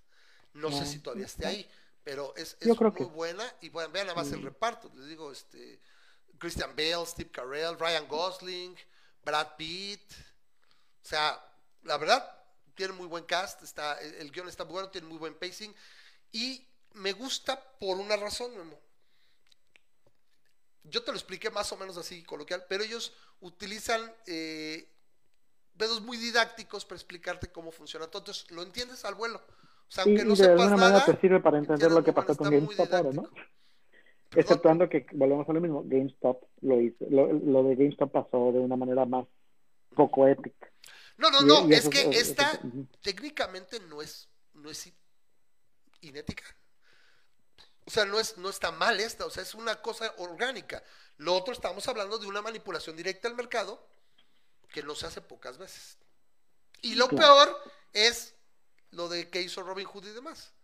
Ah, no, ya no, pues que- está. que- Ya, ya sí, no, incluso hubo otros, este, otros, este, otras personas que, otros, este, ay, manejadores de, de, así como Robin Hood, que este, que también pusieron frenos en el número de acciones que podías comprar y vender, tratando de, de, de tenerlo, pero este, pero a fin de cuentas el, el, el que peor se vio fue Robin Hood, al, al de plano impedirle a la gente que tenía, o como tú dices, peor, este, no solamente impedirle a la gente que hiciera acciones, sino hacerle eh, transacciones a la de a fuerzas entre ellos mismos. Y muchos reportaron lo mismo. Entonces, sí, es una mega demanda colectiva. Olvídate de Robin Hood. Y lo que va a pasar es que va a sacar una nueva plataforma, alguien va a sacar una nueva plataforma en la cual permitan hacer esto y, y asegurarse que, ¿sabes que Si te quieres fregar a los ricos, por el y eso, sí, porque claro, el mercado no puedes, ah, si tú sí puedes comprar, a ah, chingar espérame tantito, entonces ya va a haber ciudadanos de primer y segundo, o sea, ya sería el acabose. Y eso me lleva, lo que acabas de mencionar, de, otra aplicación, lo que sea, pues, cualquiera puede hacer una aplicación y entrar al mercado. Lo único que va a generar este Robin Hood es quedar sin clientes. Aparte de las demandas que ya saben todos, esas ya las se las quita. Y vamos a ver en qué van a acabar. Pero eso me recuerda de lo que es el valor de red. El valor de red básicamente indica que eh, de alguna manera algo vale por cuánta gente tiene interés o cuánta gente lo utiliza. Caso en punto. El teléfono no tenía gran valor poco después de que se inventara, ¿no? O el mismo teléfono. El telégrafo no sirve nada si nada más conectar a pues, dos oficinas en de Estados Unidos y ya. El telégrafo se volvió algo de valor y tuvo valor de red cuando cruzó todo, todo el, todo Estados Unidos de costa a costa y podías comunicarte en segundos, ¿no? Lo mismo con el teléfono. Ahora lo mismo ocurre WhatsApp, Telegram, entre más gente lo utiliza, tiene más valor. Y aplica para todo. Y esto viene a colación de lo que decía, lo que dijeron apenas hace dos semanas, o tres que estábamos hablando todavía del, del fallout de, de la situación con Donald Trump y que le cerraron la cuenta y todo. Y luego aquí en México se dio el cierre de cuentas no masivo, pero fueron cuatro o cinco cuentas muy grandes que se presumía que eran bots y que infringían los términos de Twitter. Estamos hablando principalmente de Twitter, no, mucho de Facebook, pero sino de Twitter. Entonces empezó el gobierno mexicano, este gobierno de la 4T, a decir, vamos a hacer nuestro propio red social. Y alguien le contestó, sí, señor presidente, hagámosla. ¿Sí? Con, con juegos de azar y mujerzuelas. ¿Sí? ¿Y qué pasó? No hemos sabido más. Porque el valor de una red social en ese sentido sería no que la haga, sino que la gente vaya y quiera estar ahí. Imagínense que le, que le hicieran. Vamos a suponer que por alguna gracia del CONACIT de la 4T lo lograran. Esperemos que no le salgan también con los que le salga también con los respiradores que hicieron. Pero vamos a suponer que le hicieran y se llena de chairos. Pues no, no tiene mucho valor porque nada más están cilindrando de ellos. Se tiene que haber interacción para que valga la pena. Este, ¿Estás boteado, no? Ah, perdón, pregúntale a Parler, ¿no? A fin de cuentas eso fue de alguna manera lo que pasó a Parler, que este que era una cámara de eco entre puro white supremacist y ultraderecha y el problema fue ahí el problema fue que cuando este ah, cuando pasó lo del Capitolio que este que la gente dijo saben que yo voy a dejar de apoyar. Es más este voy a bajar Google dijo y, eh, Apple dijo voy a bajar mis aplicaciones de estos porque no quiero tener nada que ver con ellos que están muy en su derecho. ¡Pum! se les acabó la, la entrada y todos los padres cuando Amazon dijo vete de aquí pues tengas toda tu red social, toda tu red social desapareció a la nada, ¿no? Porque, porque pues básicamente... Con dinero baila el perro, es la ironía y es el mercado libre, o sea, es que todo me gusta hasta que me juegan mi contra. Y es algo que tiene que ver. Si hablan ahora de Big Tech, ¿no? Antes decían Big Pharma, ahora es Big Tech, ¿no? Y Big Tech es zurda, es izquierdosa. Sí tienen tendencias progresistas, pero en este caso no hay nada más capitalista y más derechoso que una compañía haga lo que quiera con sus, con sus bienes, con su propiedad privada, güey. O sea, sí me gusta cuando es un pastelero que no quiere hacerle un pastel a un gay, pero me cabrona cuando este, Amazon no quiere tener la nube de AWS, no quiere tener Parler. Y fíjate, en el sentido más, más práctico, porque incluso tú puedes incluso no ser ni, ni, SP y puedes comprar directa. Si tienes dinero, tú puedes ir a comprar literalmente un enlace a la red directa. O sea, o sea, incluso no necesitarías de un ISP, ¿no? Porque al, grado más básico, oh, es que necesito el ISP que me dé el acceso. O sea, tú puedes ir y comprarte una granja de servidores y hacer utilizar software para tus fines, o sea, técnicamente es como comprar videocaseteras, una vez que ya lo compraste, y si no, hay, so- puedes hacer software, hay software libre que puedes ocupar, y nadie te la va a hacer de pedo. Claro, Y puedes meter tu nube, te va a salir en una lana. Te va a salir en una lana. Eso es un hecho. Un billetote. O sea, estoy pensando, Memo, necesito el cable hasta conectarlo a internet. O sea, hasta el cable. Ni un ISP. O sea, voy a hacer, ¿sabes qué? Voy a hacer las funciones de USP para levantar esta red social en Rumania, güey. O no sé, en, en Islas Faroe. O sea, X. Y obviamente vas a empezar y a lo mejor mi, mi- mi nube, mi granja, mi, mi virtual center me va a soportar mil, usuari- mil usuarios concurrentes. Oye, pero pido donaciones. Oye, que GoFundMe ya no quiere saber de mí. Ok, bueno, ahí puedo levantar y levanto foros ahí. O sea, si hay movimiento, va a llegar. Ah, ya no me gustó porque no me la guardaron. Ah, ya no me gustó, me hacen feo, me hacen bullying. O sea, o sea, se oye ojete, pero si estuviéramos en otra situación, vamos a Los suponer. amantes del libre mercado no les gusta el libre mercado cuando, el cuando lo país- juega en cuando, cuando contra. no le gusta al libre mercado. Y es lo mismo que pasa con todo en esta vida. Nos pasaba hace 15 años con los religiosos. Que se juntaban contigo a veces. Ah, pues sí, cuadrabas, ¿no? Y de repente, este, sí, a mí también, pinche Jesús acá, ¿no? Pero no te metes con la virgencita porque tú sí agarras piedras, ¿no? O sea, había unos tipos religiosos medio cagados, ¿no? Porque, ah, no, no me gusta Jesús, sí, sí, risa y risa de, de- de chistes de Jesús y todo, y de repente, ah, no, no, la virgencita no. O sea, llega algo donde todo mundo, o sea, requiere una, un tipo especial de persona o, o tipo especial del Ramas, porque yo no he conocido, al menos, no sé, Memo, yo no, no he conocido una faceta donde yo me meta con algo que no deba, creo que no, pero realmente yo creo que sí, a mí sería muy, muy cabrón que a mí algo me molestara así. Apago la computadora y ya y no te veo, te bloqueo y no te veo y ya. Como, como tenía un...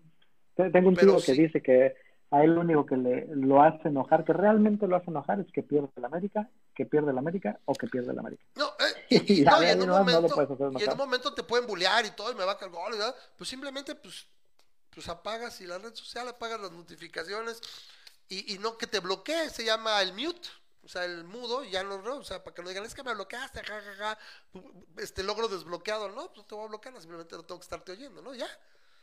Eh, pero, por ejemplo, sí, un- el momento que no puedes hacer algo es el famoso eh, derecho a ofender. Pues, así que en el momento que se vuelve e invades ya mi privacidad, pues ya no. Si alguien llegara aquí a mi casa y estuviera 24-7 con un megáfono y yo no lo puedo mutear, pues ahí sí no, ¿verdad? Pero mientras, no creo que habría ningún problema.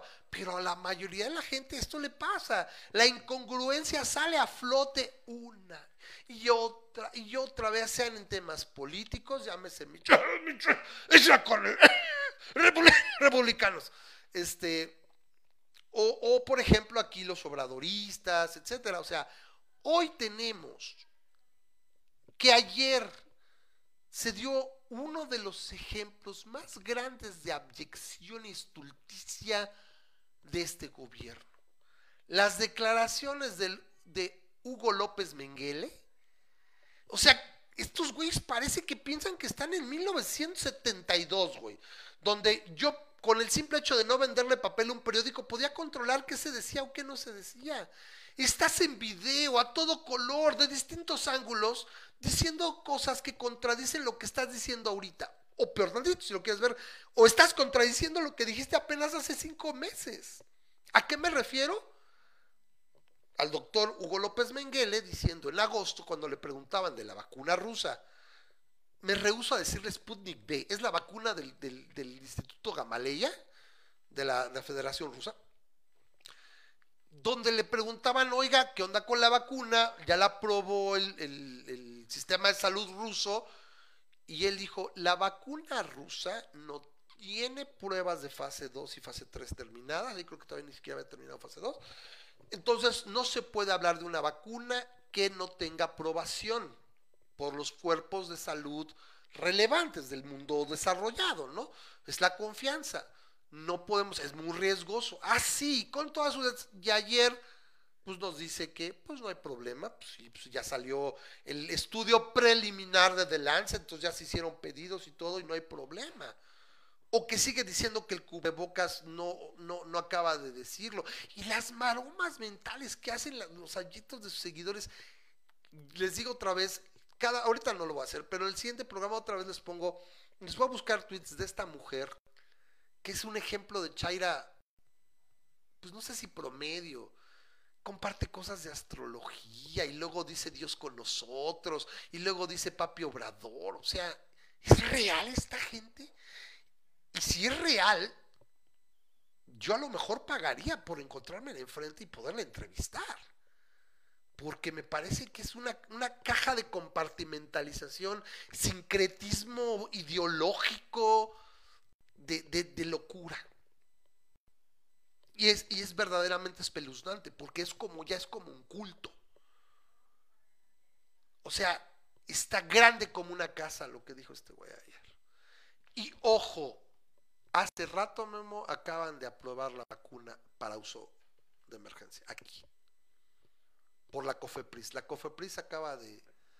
de Pues mira, a mí, a mí el, el problema ahorita que, que, me, que, me, que, que me da la vacuna, este, la, la rusa, la Sputnik, como le diría La nuestro querido presidente, eh, el, el hecho es que Estados Unidos ordenó o hizo una orden de este de un número determinado de vacunas este rusas de, de, de Sputnik.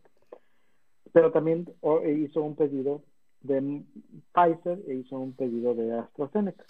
Eso dice. eventualmente la, la vacuna rusa ya la tenían y decían, sí, en el caso dado, eso es lo que dijo Trump, ¿no? Cuando todavía, este, aquí vamos a tener la vacuna rusa sin problemas. Cuando por fin AstraZeneca y Pfizer salió, dijeron, bueno, ya este, ya vamos a meternos con, con la de Pfizer y la de AstraZeneca y la de Sputnik dijeron, ¿sabes qué? Este, no, siempre no la queremos. Y se dieron sus posiciones, como por ejemplo a México.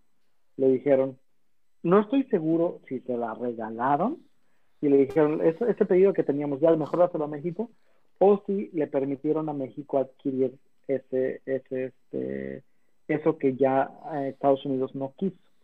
Pero de cualquier manera, a mí se me hace, de, de- de cualquiera de las dos, básicamente estamos agarrando lo que un país que sí sabe lo que le, digamos, lo que le conviene a su gente, este, está desechando Mira, para, porque prefieren no utilizar esto. Mira, COFEPRIS acaba de otorgar la autorización de uso de emergencia a la vacuna Sputnik V, ¿sí?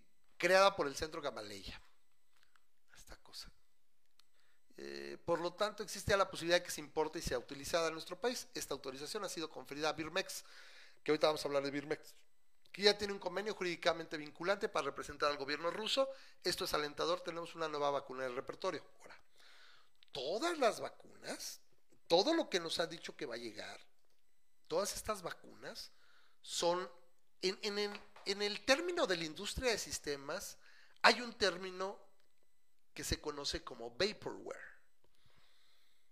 ¿Qué quiere decir? Estás vendiendo solamente expectativa. No hay nada.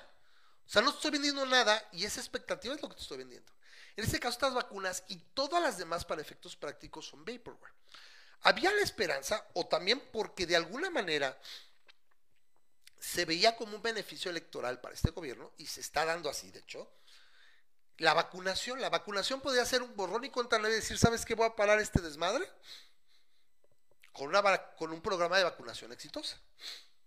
Y desde octubre nos dijeron que eran millones de la Pfizer, que había, en algún momento se habló que habían ya palabradas 170 millones de vacunas. Había una aprobación de 120 mil millones de pesos, según esto, para comprar vacunas. Después en octubre nos dijeron, bueno, no, no, no, son sobre 70 millones de la AstraZeneca, que todavía no estaba aprobada, y 33, 34 millones de la de Pfizer, que tú la ves y bueno, somos 126 millones de mexicanos, si hay 100 millones de esquemas, ¿sí? Ah, no, son dosis, ok, son 100 millones, son 50, 55 millones de esquemas, bueno, good start, ¿no? Porque de todos modos me falta la logística, a ver cuánto tiempo, pero acá. El caso es que de repente no llegaron los millones. El 23 de diciembre, con bombo y platillo, el nunca bien ponderado canciller de México, Marcelo Ebrard, llevó mariachis y a medio gabinete para recibir la fabulosa cantidad de 3 mil vacunas. Una semana después llegaron 250 mil, etcétera. En total llegaron cerca de 650 mil vacunas. Y ya perdimos más de un mes. O sea, ya se acabó enero. ¿Sí? Y si recuerdan, en el calendario famoso de vacunación, los adultos mayores van a estar vacunados para finales de marzo. Y se aplican en promedio dos mil vacunas al día. Porque aparte eso es lo peor, o sea, ya no les han llegado más vacunas, pero como que las están espaciando. o sea, güey, aplícalas y ya se acabaron, se acabaron. Ah, no, como que, o sea, neta, ¿creen que nacimos Oye, ayer? ¿y cuántos, cuántos, este, cuántos adultos mayores tenemos en, este, en México? aproximadamente entre 13 y 15 millones. No, no me acuerdo exactamente la media, pero ok, por un número, 14 millones. Necesitas 14 millones de esquemas. De aquí a dos meses. Aplicarlos. No va a pasar. Y esa es la ironía. Y te da a entender entonces que este gobierno, yo se los vengo diciendo, este gobierno no es el mastermind, master of puppets, que todo. No, güey, es un güey, es un grupo que no da, a- o sea, no da, no da eh, Solamente necesitas no da una. 233 mil vacunas al día de aquí a finales de marzo y ya con eso vacunas a todos los adultos mayores.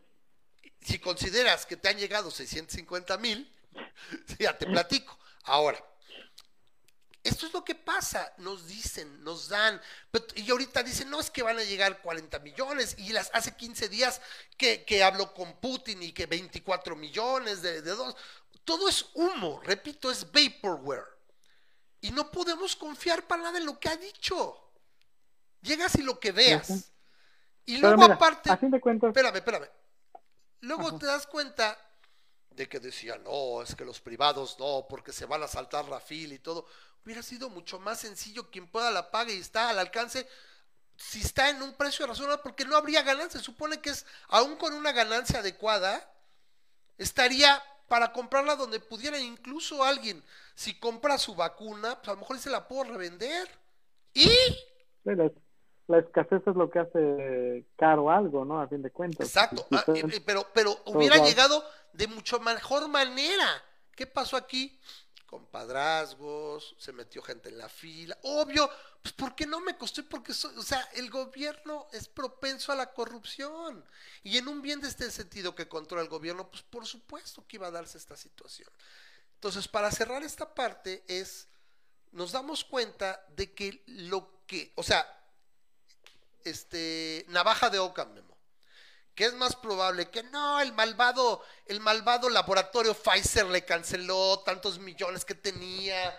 Y este, y la verdad, sí, la ONU vino y le dijo, ¿sabes qué? Cuando empezó, cuando le bajaron el, porque iban a llegar 480 y tantos mil en el tercer embarque, y Pfizer dijo, no, ¿sabes qué? Se va a ir a mediados de febrero y nada, te voy a mandar 290 mil. Y dijo, sí, sí, sí, es que la ONU me pidió que yo, pues, pues cediera algunas vacunas para otros países pobres, como los africanos y todo. ¿Sí? O lo que parece que está ocurriendo y que estamos dándonos cuenta es que el gobierno mexicano no compró las vacunas. Pues a lo mejor sí fue ella, palabró y todo, pero hay que poner varo. No compró las vacunas de Pfizer y de repente pues, está, ah, pues sabes qué me está, hay, hay, hay vacunas, porque todo está escaso, sabes que hay vacunas de, del Sputnik, pues pone con esa. ¿Por qué? Porque también se me va el tiempo electoral. Y sin embargo, pues a ver que lleguen. Y a ver cuánta gente alcanza. Y ahora viene el otro. A ver, antes de que diga lo de la logística y demás, que también lo desmadró, ¿qué ibas a comentar? Ah, no, sí, te, te iba a comentar que, eh, mira, el problema de la, la Sputnik, a fin de cuentas, es que tenemos mucha, este, pues no, no suena completamente confiable, ¿no? El problema es que si no hubiera AstraZeneca o no hubiera Pfizer y Sputnik es lo único que hay, pues ni modo, es lo único que hay y de eso No, nada, pues mejor. Y sin embargo, que tuviera por lo menos la aprobación de FDA o de la, ¿es la EMA? Es Sí, la para EMA, la que no FDA están metiendo o este, la Medicine and Health Resources, la H, la MHRK, creo, HRA de, de Reino Unido, que son las tres que monitoreamos más, porque son las más... eh, Con, con eso, con eso tenemos, y, que de alguna manera existiera una garantía que no nos estás poniendo agua nada más, ¿no? Pero este, el, No, espérame. es este. no solo agua, que también sea algo que no tenga efectos ojetes. Yo vi, tuve oportunidad de que una gente, una persona de las que yo sigo, que le mueve al ruso, en uno de los grupos en los que estoy, en el de Leones, es este, tiene nivel de ruso y tradujo el, el documento de donde trae las especificaciones de la vacuna y todo.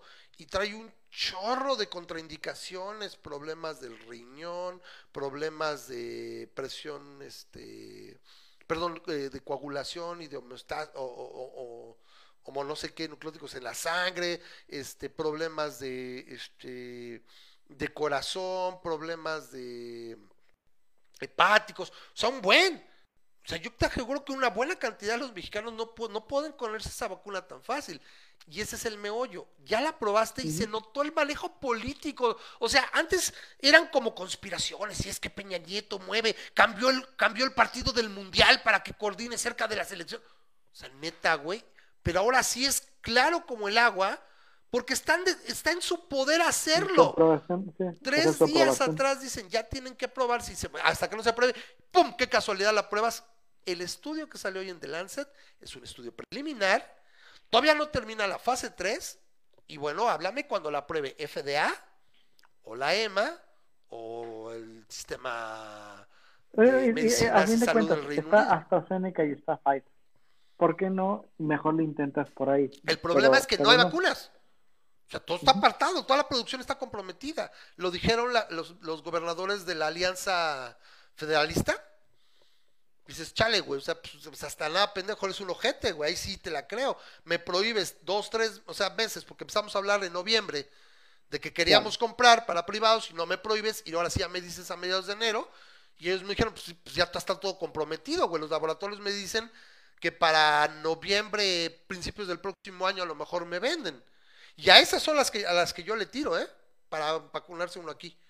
O sea, es lo más Desde mi punto de vista, si tienes la capacidad, si tienes la capacidad de poder irte a Estados Unidos para vacunarte ahí, en cuanto el- empiece el esquema, porque en Estados Unidos, aquí, aquí del otro lado, las cosas van que vuelan. Ah, no, va O muy sea, bien. van que vuelan. En seis meses, para el verano. Estados Unidos no tiene pedos. Eh, es- eh, para el verano No, yo calculo no. que entre, Yo entre creo el que verano... a finales de abril. Sí, o sea, o sea, yo calculo que para el verano, o sea, hablando de julio, yo sí te creo que tenga 150, 180 millones de vacunados, y eso ya vas a ver, va a precipitar los contagios, cabrón, y se va a ver el control. Ujú. Y ahora, lo está comentando aquí Javier, dice, no tengo idea de para qué se tienen que inscribir, porque para esto hoy abrieron una página donde se llama Mi Vacuna y te inscribes para tu cita, neta, más burocrático y pendejo. Y aparte la página se cayó. Sí, ya me lo imagino, güey, lo levantaron en una Windows 2000 con Internet Explorer Services, güey. O sea, ni ese, güey. Entonces, imagino que pare- dice Javier que imagina que parezca que, pare- que, es- que parezca que hacen algo. ¡Claro! Por eso es, pues guarda dos mil, mil quinientas. Ahí me la voy para que, pues sí, güey. Yo las aplico y ya me las acabé, me las acabé. A la chingada. Pero es que, ¿qué pasa? No hay vacunas, no compraron, no apartaron ni madres. Salieron las, las, estas, em, eh, eh, comunicaciones de, de los laboratorios y se veía quién, qué países tenían apartados de vacunas y México no figuraba y de repente salieron a decir no sí sí compramos no y hubo algunas que yo me fijé que eran de, de dominio público o sea como que las pueden modificar de manera pública no eran propiamente los laboratorios y ya le pusieron ahí México Así bien Wikipedia, ¿no? Sí, pero, ah, bien, bien, pero, pero las buenas, pues no ha llegado la vacuna. Y, y si yo fuera y yo las hubiera pagado, yo las hubiera apartado, yo el gobierno mexicano estaría echando chispas y, y tú no crees que estaría Gatel diciendo, no, es que Pfizer nos jugó chueco, aquí están mis contratos y me de... La información está reservada por cinco años, güey. O sea, todo, o sea, soy el gobierno más transparente, sí, güey, transparente cuando esa transparencia se cae en un montón de agua puerca y queda todo oscuro, no se ve nada, ¿no? ¿Sí? Pues sí, exacto, sí, es lo que- entonces, eso es lo que- Volvemos a lo mismo. Yo lo que te digo es, si puedes venirte a Estados Unidos eh, cuando estén en abril, y vas a tener, vas a obtenerte la vacuna de, de Pfizer o de AstraZeneca, la que toque, depende de la ciudad a la que Ojalá, vayas. pero allá en Estados Unidos.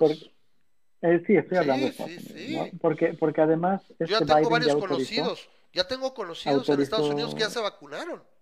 ajá, ya cuando te empiezas a- a conocer. incluso ilegales, Ah, claro, a ver, este, a recibir la, es, sería una la no tenerlos vacunados a los 10, 15 millones de indocumentados, pues porque son un foco de infección, güey. Me sale mucho Claro. más barato vacunarlos porque están interactuando con mi población, eso es obvio. Sin embargo, no hay nada que me haga pensar que Trump los hubiera dejado sin vacunar, güey. Trump se los hubiera chingado. Trump se lo carga. Ahora, dice Javier, le está diciendo Eugenia, es que ya está actualizado con estudios de fase 3. No, salió el estudio de The Lancet y todo, pero es un estudio de 21 tantos, 21 mil o 22 mil personas en Rusia, ok, una población de mayores de 60 años y no sé qué, pero en Rusia, localizado, ¿qué necesitas? Hay otro estudio que según yo está, eh, que está en Estados Unidos y en algunas otras partes, creo que con 40 mil personas, pero ese todavía acaba hasta mayo.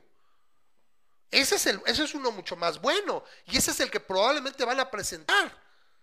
Entonces, ¿por qué solo México, Azerbaiyán, Venezuela, Corea, Cuba? O sea, ¿notan un patrón de quién, de quiénes son los que han aprobado esa madre? Pinche horchata de Putin. O sea, no es mala onda. Y, y lo más probable, ¿saben qué? Lo más probable es que funcione y que sea un buen arma, pero la verdad es criminal. Es criminal jugar con la salud de la gente. Y este gobierno parece que no le importa. Y de todos modos, Memo, comenta si quieres algo. Y ahorita les digo, la No. bronca aparte que tienen de todos modos, aunque tuvieran vacunas, van a valer pito. No sé si quieres A ver, va, va, va. Ah, ok. Me pregunta Eugenia, ese doctor, ¿qué onda? Es un hijo de puta. Y no me importa decirlo. Es un hijo de la chingada. O sea, o sea, está en video múltiples veces, se contradice. Es como el AMLO de 2014. ¿Qué madriza política le daría el AMLO de 2021, güey? O sea, no manches, me gusta. A mí el, el AMLO de 2014 me gustaría que fuera candidato ahorita, güey. Para el 2024. El AMLO de... dos- Pero ese güey, así como hablaba y que iba a hacer. ¿Sí? Memo, te fuiste, se fue tu video. Entonces, Sí, sí, sí. ¿cuál es el problema? Bueno, entre tantas otras cosas que supuestamente eran del pasado neoliberal y la manga del muerto, Sí. Este, este, este gobierno desmanteló o al menos quitó de la jugada al sistema de distribución y logística que movía medicamentos a lo largo y ancho del país. Eran tres compañías, no me acuerdo ahorita los nombres, pero eran tres compañías y laboratorios que eran los que tenían la capacidad logística de distribuir desde vacunas, medicamentos, etcétera. No es como entregar papitas, güey. No es la Coca-Cola. Tienen una cadena a veces de frío, a veces de, de ¿cómo se llama? De son perecederos, etcétera, etcétera. Y este güey agarró y se encabronó que porque tenían un monopolio y que la chingada, bueno, y les quitó. Y la empresa Birmex, que es una paraestatal, dice, ahora lo va a hacer Birmex. Y Birmex tiene unos pedotes logísticos que para qué les cuento. Por eso se les echan a perder vacunas en Campeche. Por eso resulta que salen fulanito y sutanito. Y ya se brincaron. Por eso vacunan a los, yo no les digo ciervos, yo les digo a los borregos de la nación, que son estos cabrones, que no tienen por qué vacunarse, pero ya se vacunaron. Por eso vacunan a no sé cuántos miles de maestros en Campeche, que porque estaba en semáforo verde y quiero regresar a las clases, güey, desafía todo sentido común. Y este cabrón del doctor Hugo López Menguele está al frente de esta estrategia y es epidemiólogo de Harvard, güey. No puedo pensar en ineptitud. Este güey es un hijo de la chingada. Deja- poniendo por delante los intereses políticos que los intereses de salud y de ciencia. ¿A quién tienes que vacunar primero?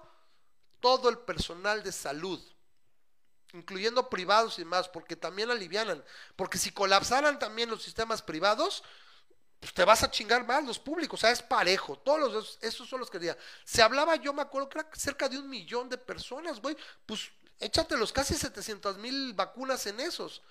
Dos, son dosis, Memo, esas casi 700 mil. Estamos hablando de 300 y tantos mil esquemas, o sea, completar. ¿Qué es lo que haces tú? A ver, a ver, tú en tu sano juicio, te llegan 700 mil dosis. ¿Qué es lo que haces si tienes que aplicar dos dosis para lograr la inmunidad? ¿Qué es lo que haces con esas 700 mil dosis?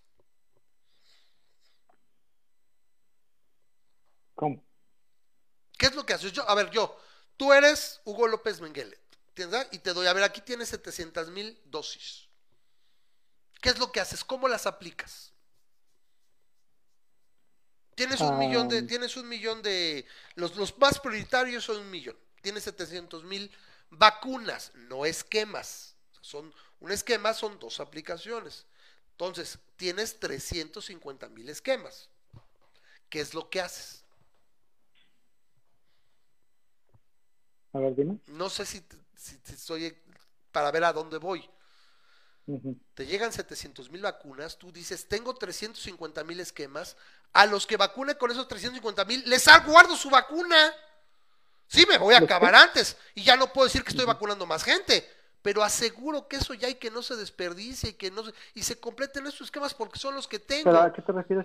¿A- a qué- Estos o sea, güeyes lo que hicieron es lo que les ha llegado, lo han ido aplicando a distintas personas y a los que ya, ya tienen la primera vacuna, dices, uy, joven, pues no sé si ahora sí le va a llegar a tiempo.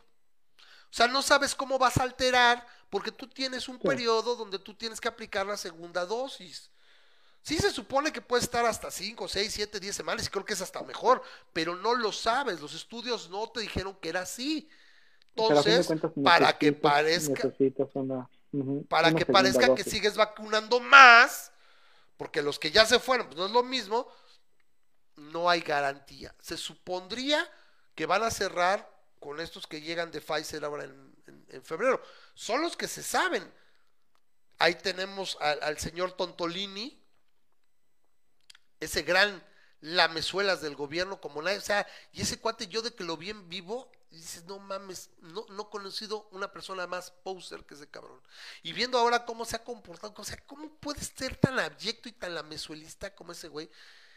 Que en el 25 de diciembre se cubrió de gloria y dijo, sí, güey, no mames, va a haber millones de vacunados a finales de enero. güey".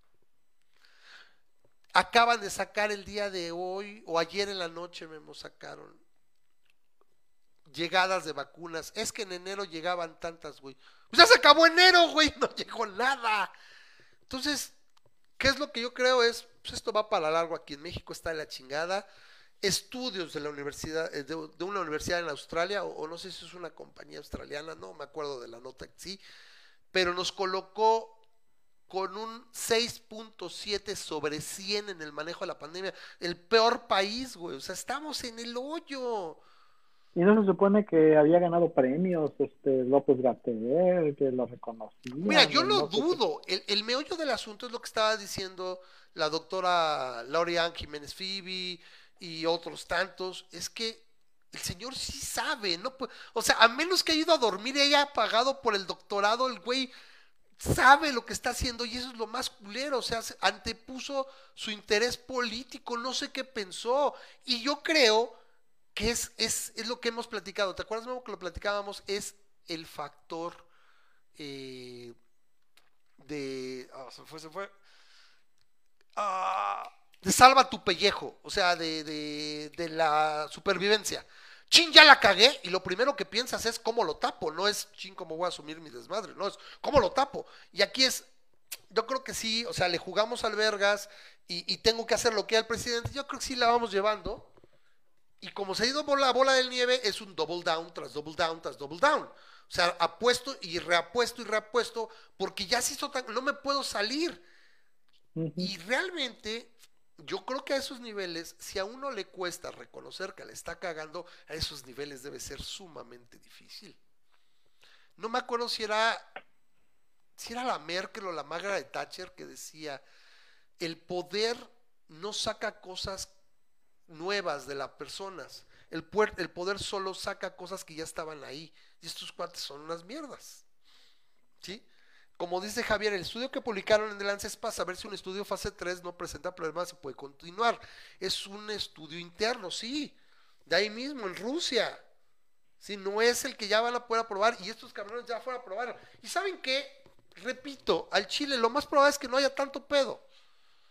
O sea, le tienen que jugar a ver, el problema es que de repente la apliques, vamos a suponer, la apliques un millón y tenga problemas de uno en diez mil y tenga 100, 200 personas ahí con pedos severos y te van a hacer un ruido brutal, güey. ¿Sí? Entonces dice Javier, por lo que se cayó la página del servidor, lo pusieron en el sitio de registro, lo pusieron en un servidor de la nación. Es un güey ahí en su bicicleta. Dale más rápido, Pedro, ya ven rápido. Es que es otro Pedro. Porque se apaga, se cayó. Y cuando se cayó es que lo tenía agarrado. Se cansó y se le cayó. Bueno, entonces déjame te hago la pregunta a ti, Ram. Ajá. Supón que eh, abril llega y te puedes poner la vacuna rusa y es la única que hay. ¿Te la pones? Eso, eso mismo me comentó Daniel Cepeda hace un par de días en el Face. Y lo que le contesté es, yo afortunadamente, nosotros llevamos un año y nos podemos guardar. O sea, nosotros sí estamos encerrados. Mínimo movimiento. La ciudad de Aguascalientes tiene 1900 muertes.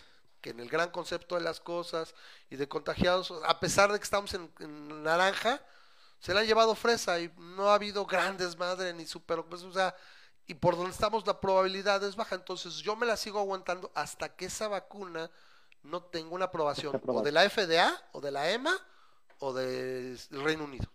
Con uno de esos tres es que ya le entro.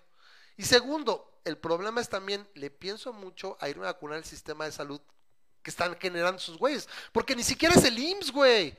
Ni siquiera es el sistema de salud estatal. No sé cómo la van a traer. O sea, sí me los imagino. Muy bien, ya viene por su vacuna. A ver, pase su papelito. Muy bien, a ver, sí, sí, pásele por acá, ¿no? Y te atrás una camioneta. Oiga, pero aquí está medio oscuro. No, no, aquí está, aquí está la camioneta. Atrás. Y sale a ver cualquier.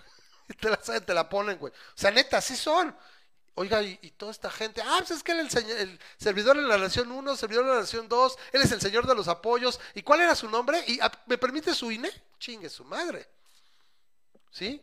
Porque otra vez, entre el, entre el beneficio electoral que busca y como todo lo pasado, todo el tiempo pasado fue neoliberal y fue mierda, y me quiero invitar a un esquema, a ver, México se distinguió y de las y unas cosas que podía reconocer, siempre se le reconoció, era su capacidad de vacunación, sus programas de vacunación, etcétera. Güey, acabamos con, o sea, teníamos mínima prevalencia, o llevamos a terminar con la prevalencia de sarampión, de paperas, de rubiola hace años, porque tienes esquema de vacunaciones fe- efectivos y agresivos.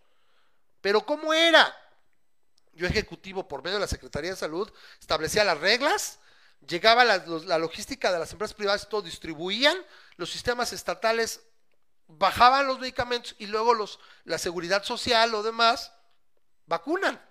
Estaba establecido. Ah, no, este güey, pues no sé cómo te van a citar en no sé dónde, qué lugar, donde entregan los apoyos y que ahí vas a ir y todo. No, espérame, no. No, no, no, no, no. Nuestro caso es, yo tengo la esperanza, como por ejemplo, las, en esta semana se hablaba de que Sanofi Aventis dijo, no sabes que mi vacuna valió madres, creo que tenían treinta y tantos por ciento de efectividad, algo, no funcionó, no está, ¿sabes qué? Hago el convenio con Pfizer y me pongo a hacer tu vacuna. Y se hablaban de 115, 120 millones más. Pues, no sé, a lo mejor al rato GlaxoSmithKline o Roche, oye, pues préstame, yo te ayudo. Y la neta, güey, ahorita ya es más fácil, habiendo cuatro o cinco, ya no tiene tanta ventaja tener tu propia vacuna. Licencia la otra, gana por volumen y ayudas. Y más rápido. ¿Sí? Si funcionan. Aparte, lo que es la de Moderna y la de Pfizer, sobre todo, son adaptables. No sé las otras, creo que llevan un poco más de trabajo diseñarlas, porque las de adenovirus cuesta más trabajo el diseño, puede tardar más. No sé si ya después supongo que como ya son mismos componentes y todo, no había tanto problema y las metes al mercado. Pero tarda más. En cambio, la de Moderna y AstraZeneca, perdón, y la de Pfizer, como son de ARN mensajero, rápido las adaptas, o sea, entre cuatro y seis semanas haces el esquema, ¿no? Pum, y ya la puedes adaptar para la nueva espiga, porque es lo que ha estado mutando, porque es el, el punto focal donde han atacado las vacunas, la, la, la proteína, de- o las proteínas que, pro- que, que componen la espiga. Entonces eso, entonces, oye, los gobernadores, aquí el mismo gobernador de Aguascalientes dijo, yo estoy viendo comprarla. ¿Y qué sería lo más adecuado? Bueno, ya si la quiere dar gratuita para, en el sistema de salud estatal, es otro pedo. Pero si no, ¿sabes qué? Traje tanto para el sistema de salud y porque pues es lana y estamos jodidos, ¿sabes qué? Tanto al sistema privado. La distribuye ¿sabes qué? Vaya, póngasela con el pediatra de sus hijos. Así ha estado. A mi niño le tocó, le tocó al, principio al recién nacido, le toca la BCG, le tocó la hepatitis. La BCG no hay, hace ocho meses que no había en el sistema de salud. ¿Sabes cuánto me costó con el pediatra? 250 pesos. Pónsela. Sea, se acabó, así es. ¿Sí? Entonces, dice Eugenia, qué poca madre, mi sobrina que está en el hospital de la raza no la han vacunado. Pruebe mi madre que espera la vacuna, sí, o sea, espérenla con calma y cuídense mucho. Marcelo dijo que dismisión cumplida. Son unos faroles pendejos, chingada. Es, el, el- el- canciller ha dicho como tres veces, misión cumplida, señor presidente. Así como Mortadelo y Filemón, así este güey, misión cumplida. O sea, no mames. O sea, pura faramaya y faroleo es este pinche gobierno. ¿Sí? Entonces, ahí comenten, comenten por ahí, se los dejo de tarea, de tarea. Así está la cosa. Síganse cuidando mucho y hay que esperar en su particular. Repito, si la vacuna de Gamaleya cubre y de repente la prueba de FDA, que por ejemplo la FDA no ha aprobado ni siquiera la de AstraZeneca. Está ya ahorita, según yo, para aprobación, ya presentó por debe ser para mediados de febrero, se acomoda. Ahorita nada más la ha aprobado el Reino Unido. No sé si todavía la, M- la EMA todavía no, o ya estaba por acabar, pero bueno, ya está. Y tiene una historia y la conocemos, y fuimos viendo fases y todo, y está la información, ok. Lo más probable es que no haya bronca. Pero yo no veo para cuándo la, la, la rusa, si se aprueba y les va, para junio, si bien le va. Entonces te, te- vas a inyectar con algo que no tienes idea realmente, bueno, o tienes una idea vaga de cómo puedes reaccionar. Y por otro lado, pues, con estos güeyes, o sea, con estos locos, no, no me chingues, ¿no? Es el detalle. A ver, Memo, tú que, nos... Ya para ir cerrando, ya casi, ya se nos fue el tiempo. Pues todavía nos queda hablar de, de video de tu presidente y de su posible Ah, condición sí. cerebral. Pues, a ver, ¿qué te puedo decir rapidísimo? Este, estábamos en la semana pasada, todo el mundo se elucubraba y preguntaba y este, y decía, oye, pues, ¿qué pasa con este güey? ¿Por qué no sale? Y no sé cuánto. Y se le ocurre hacer este video, no sé, que, y en lugar de, arreglar dudas o de disipar dudas, generó más y generó más conspiración. Pero es que es el círculo vicioso, es lo mismo que con las sanciones y todo. Cuando haces las cosas mal y a lo pendejo, primero el güey, se aisló. Después de haber viajado en avión, o sea, de tener incongruencias. Y en lugar de salir neta, sería más fácil que a decir neta, hasta ganaría puntos. Sí la cagamos, este güey se subió, este, sí, sí la regué, me subí, no mames, lo siento mucho, por eso me, me- me puse masa, estoy bien pendejo. ¿Quién le va a decir nada de todos modos? Pero es mentira tras mentira tras mentira, que pues por ahí vale madres, ¿no? Entonces, ese es el detalle. Que Sí, luego pues, lo ves. A mí no, no me queda claro si lo que le pasó fue que tuvo coronavirus, si le pasó fue lo que le dio una embolia, si lo que Mira. le pasó fue que este, tuvo un derrame cerebral. Mira, no Eh, creo que haya tenido una embolia o esto, porque no se me hace un... Mira, yo he visto de cerca accidentes cerebrovasculares y con las como... O sea, la- o sea, esa panza de perro lombriciento te digo que tiene, o sea, los, los antecedentes de cardiovasculares que tiene, etcétera, yo creo que lo hubiera dejado más tocado. Puede ser, es que es, nada más un puede ser, yo a la fecha no sé si vamos a saber la verdad. Pero Puede sí se ser. veía mm, este, más, en este último video sí se veía más, este, pues más golpeado, o sea, sí se ve como que este, que no podía levantar una de las manos, sí se ve como que este, como que tardaba mucho al hablar, que de por sí Que es obvio. Pero, pero es parte de darle imagen. O sea, ¿qué tan difícil era como Trump salir con su cobrebocas, sentado en el escritorio, un plano básico, frontal, ¿saben qué? Así como diría él, my fellow Americans, mis queridos, queridos compatriotas, ¿saben qué? Pues sí me enfermé, estoy haciendo lo posible por recuperarme, este, seré breve, la verdad me falta un poco el arma, me siento, siento que voy a salir, pero no se preocupe, le estoy echando un chingo de ganas, muy auténtico y a la chingada, ah no, se lucubra, ¿no? Que si, la, que si traía algo abajo del abrigo, como dices tú, la mano de repente, pero después la empieza a mover más o menos, pero todo es muy pausado.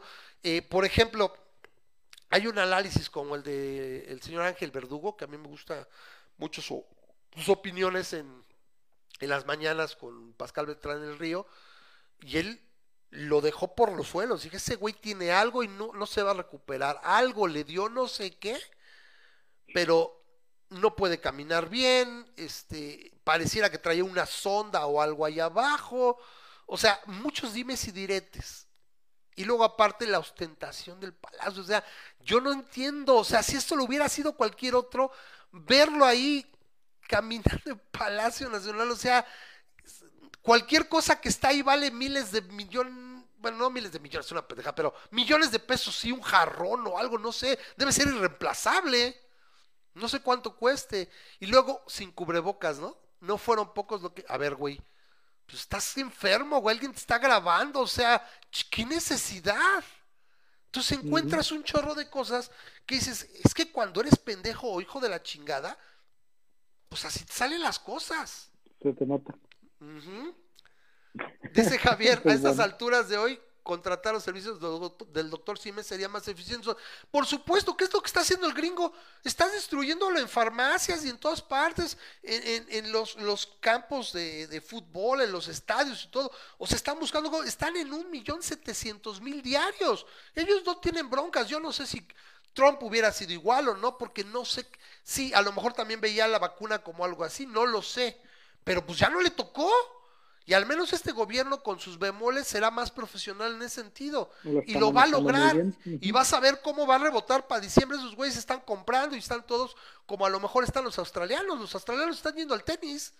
O sea, con control de la pandemia, están yendo al tenis, eh, en estadios abarrotados y sin pedos. ¿Por qué? Porque llevan 10 días sin un solo caso de COVID, sin transmisión comunitaria, y en cuanto ya entra algo, lo, lo, lo agarro.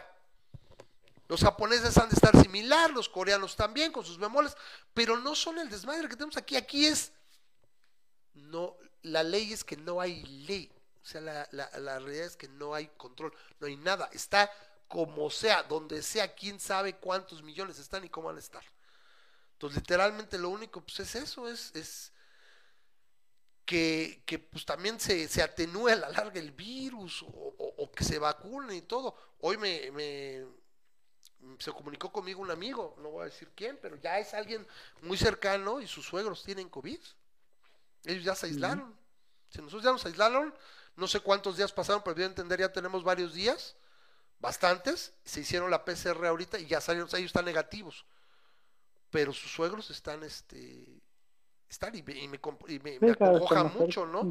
Y básicamente dice, ¿qué pasó, güey? Porque pues ya también las fechas, o sea, dice que su suegro empezó con síntomas, este, por ahí del 19, y digo, pues, pues por ahí del 5 o 6 de enero, ¿no? Que dije, puta, pues salió lo, de los reyes por ahí, es lo que se me ocurre. Me dice, no, es que mi suegra fue a ver a alguien, puta, que después, o sea, no tenía diagnóstico, después se murió y resultó que era COVID, pues sí.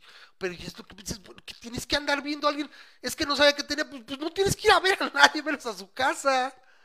¿Me explico? Y también la forma seguro, por más que llevara cubrebocas, no sé, alguien ya manifiesto COVID en, en periodo viral, etcétera, o sea, ya de, contagio, de, producción de carga viral mayor, pues estás poniendo una magnum.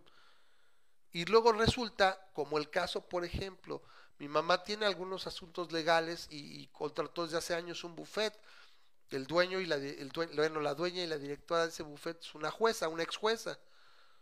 Fue así por andar afuera sin mucho, no sé si sin mucho tacto o algo, pero me da a pensar que no con mucho tacto porque cuando estaba la pandemia ya en España fuerte, en marzo, abril del año pasado, tenía un congreso, no sé qué, y se fue con 68, 69 años. Pues, ¿A qué vas? En eso? O sea, estaba rampante y había transmisión comunitaria brutal. Iban para arriba y se fue. Sí, después se aisló y estuvo guardada, creo que tres o cuatro meses en un, a casa de un amigo o algo así. Pero qué necesidad. Bueno, pues fue, se infectó. Sí, contagia al marido y ella más o menos asintomática y el marido se murió. Wow. Eso está, pero de la chingada. Dice Eugenia, cinco contagiados de COVID con una fallecida en la empresa y mañana tengo que ir a la oficina. Pues es que sí es legal porque si no te acusan de abandono de trabajo. Por ejemplo, yo lo que te recomiendo, Eugenia, es, bueno, la, la la careta, ok, es importante para cualquier pues estornudo o algo así, obviamente, pero el doctor Fauci estaba hablando y sí me llama mucho la atención. Si tienes un N95 y que abajo tú uses el quirúrgico, o sea, ya se está hablando incluso de usar doble cubreboca. Que sí te ayuda mucho porque tendría que traspasar las dos, entonces es mejor si puedes. Abajo el quirúrgico, que es muy bueno, es de 95% de efectividad, muy bueno el quirúrgico, y encima, encima un N95 o una mascarilla y te ayuda. ¿Sí? Ya sabes. O sea, el conocimiento es poder. No te juntes con nada, estás en tu oficina, estás en tu lugar, abre las ventanas y que haya intercambio de aire fresco y vas a bajar mucho la probabilidad. Porque ese es el meollo, la gente no se contagia en el supermercado, no se contagia en el restaurante cuando estás en, en una terraza, etc. Te contagias cuando irónicamente cierran los negocios y todo y la gente va y se reúne en su casa. Y se, y se, des- se descuida y, y- Sí, en y lugares está con sus amigos, exacto. Y esa es la ironía. Otro, el establo de México y la ciudad, no, cerrados los negocios. Bueno, vamos a dejar que se abran los centros comerciales, pero solo hasta las 6 de la tarde, que no se aglomeren. A estos güeyes tendrías que explicarle mecánica, este, mecánica de fluidos, güey. A ver, si yo una, si yo una, este, una manguera con un flujo constante, reduzco el diámetro de salida, ¿qué va a pasar? ¿Baja o aumenta la presión, Memo? Aumenta la Pues presión. aumentar la presión y además más, se aglomera más el, el- la- el agua, ¿no? O sea, las moléculas se construyen, ¿no? Y si la abro, ah, se reduce la presión y fluye más fácilmente. Bueno, ¿qué va a pasar cuando tú reduces los horarios? Pues la probabilidad de que haya más gente, si no adentro, haciendo fuera, fila, etcétera, es más. ¿Qué tendrías que hacer, Memo? Y hasta le ayudas a las empresas porque los supermercados y demás se han visto hasta beneficiados. Güey, ¿sabes qué, güey? Puedes abrir hasta 24 horas, güey. Mete tres turnos. Yo quiero ir a las 2 de la mañana porque va a estar abierto, güey. Ujú. Sí, es, es- estas, estas este, cosas que intentan hacer para, o sea, las, luego, luego notas cuando las, este, las lo piensa un político, güey. Cuando lo para- piensa un político. Ajá, cuando son para hacer pensar, para parecer que estás haciendo algo y cuando realmente son para hacer algo. O sea, por ejemplo, a mí me choca el hecho de que la playa esté cerrada. Me repatea el hecho de que la playa esté cerrada. Y es porque, porque en la playa no hay tanto problema. O sea, si quieres Y la gente podría y que desapendejarse. nadie se ponga a hacer fiestas en la playa, Ujú. ok, limita eso. Que, na- que todos tienen que estar caminando. Que si estás en la playa, tienes que estar caminando. Ok. Porque en ese sentido no cerraría los parques públicos, o sea, y esos no están cerrados. Y entonces está aquí la playa cerrada, pero el parque público que está al ladito de la playa está abierto. Y adivina cómo está el parque Es una incongruencia porque estoy reduciendo Abajo, ahí sí. el espacio que pueden ocupar.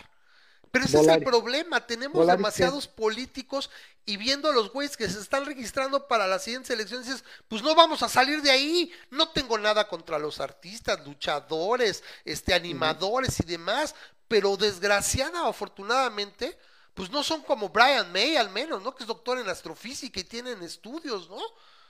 y que tienen una visión mejor, más adecuada del mundo. No, tenemos estos güeyes, a mí me encanta cómo actúa. El, el papel de, de Pepper Potts de Gwyneth Paltrow es maravilloso en el MCU, pero vende cualquier estupidez, de meterte canicas a la vagina, hasta cualquier pendejada, hasta perfume del olor de su vagina, así dice, my vagina, no sé Bueno. qué, y, y dices, "Ah, esa, así, esa gente no la quiero ver en puesto de poder, por favor.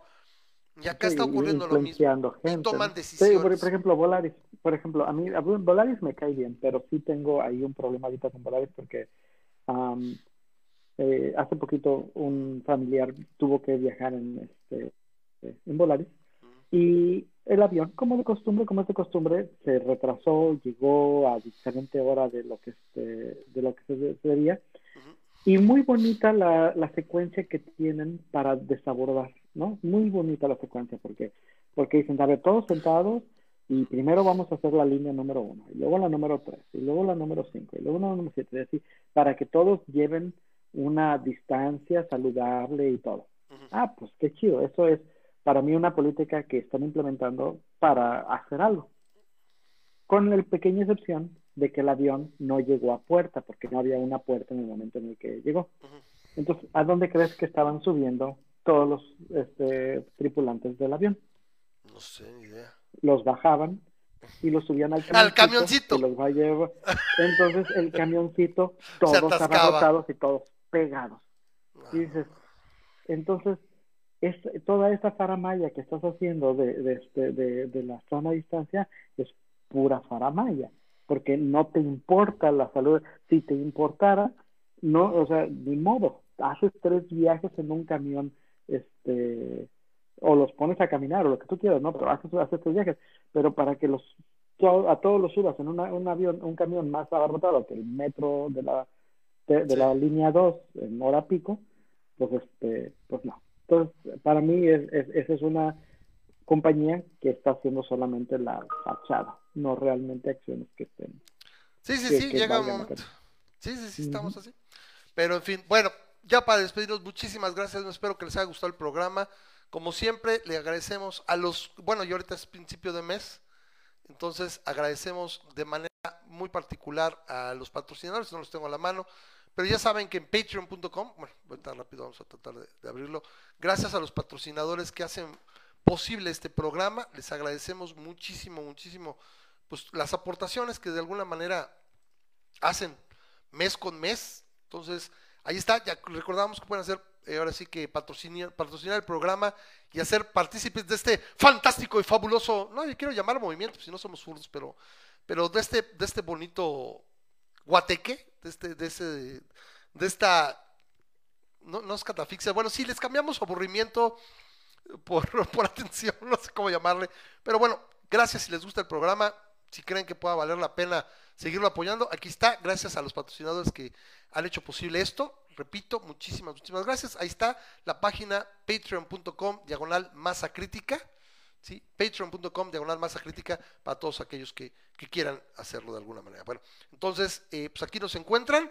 Eh, nos vemos, Memo, la próxima semana. Les ponemos una cancioncita que me hizo reír mucho, a ver si la alcanzan a pescar. Es del Pulso de la República. Tiene rato que ese chumel como que ha venido para abajo, pero en este programa les recomiendo que vean el pulso de hoy.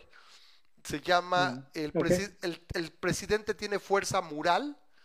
Y este es del intro, neta, y tuvo dos, tres pedazos que la neta me hizo reír este güey mucho. Todavía, todavía, el que tuvo, retuvo, y ahí está. Nos vemos la próxima semana.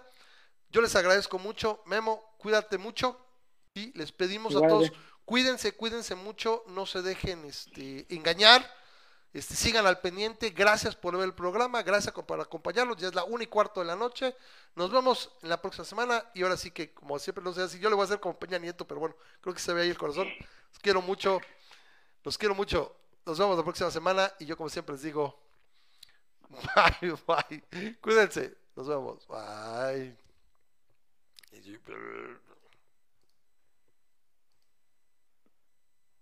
Ay, se acabó. Se tardó. Che cosa. ¡Ah! Batalla la nación, la cuarta transformación con esta austeridad ya nada va a dejar el holocausto nuclear ya no se puede negar y todo va a explotar como en Tulticha viejo loco viejo loco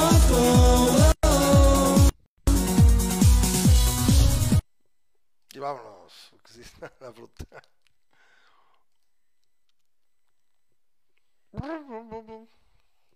Qué lata.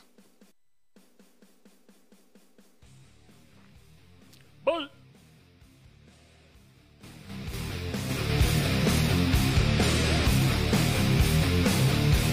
Estos son Pedro y Juan. Ambos.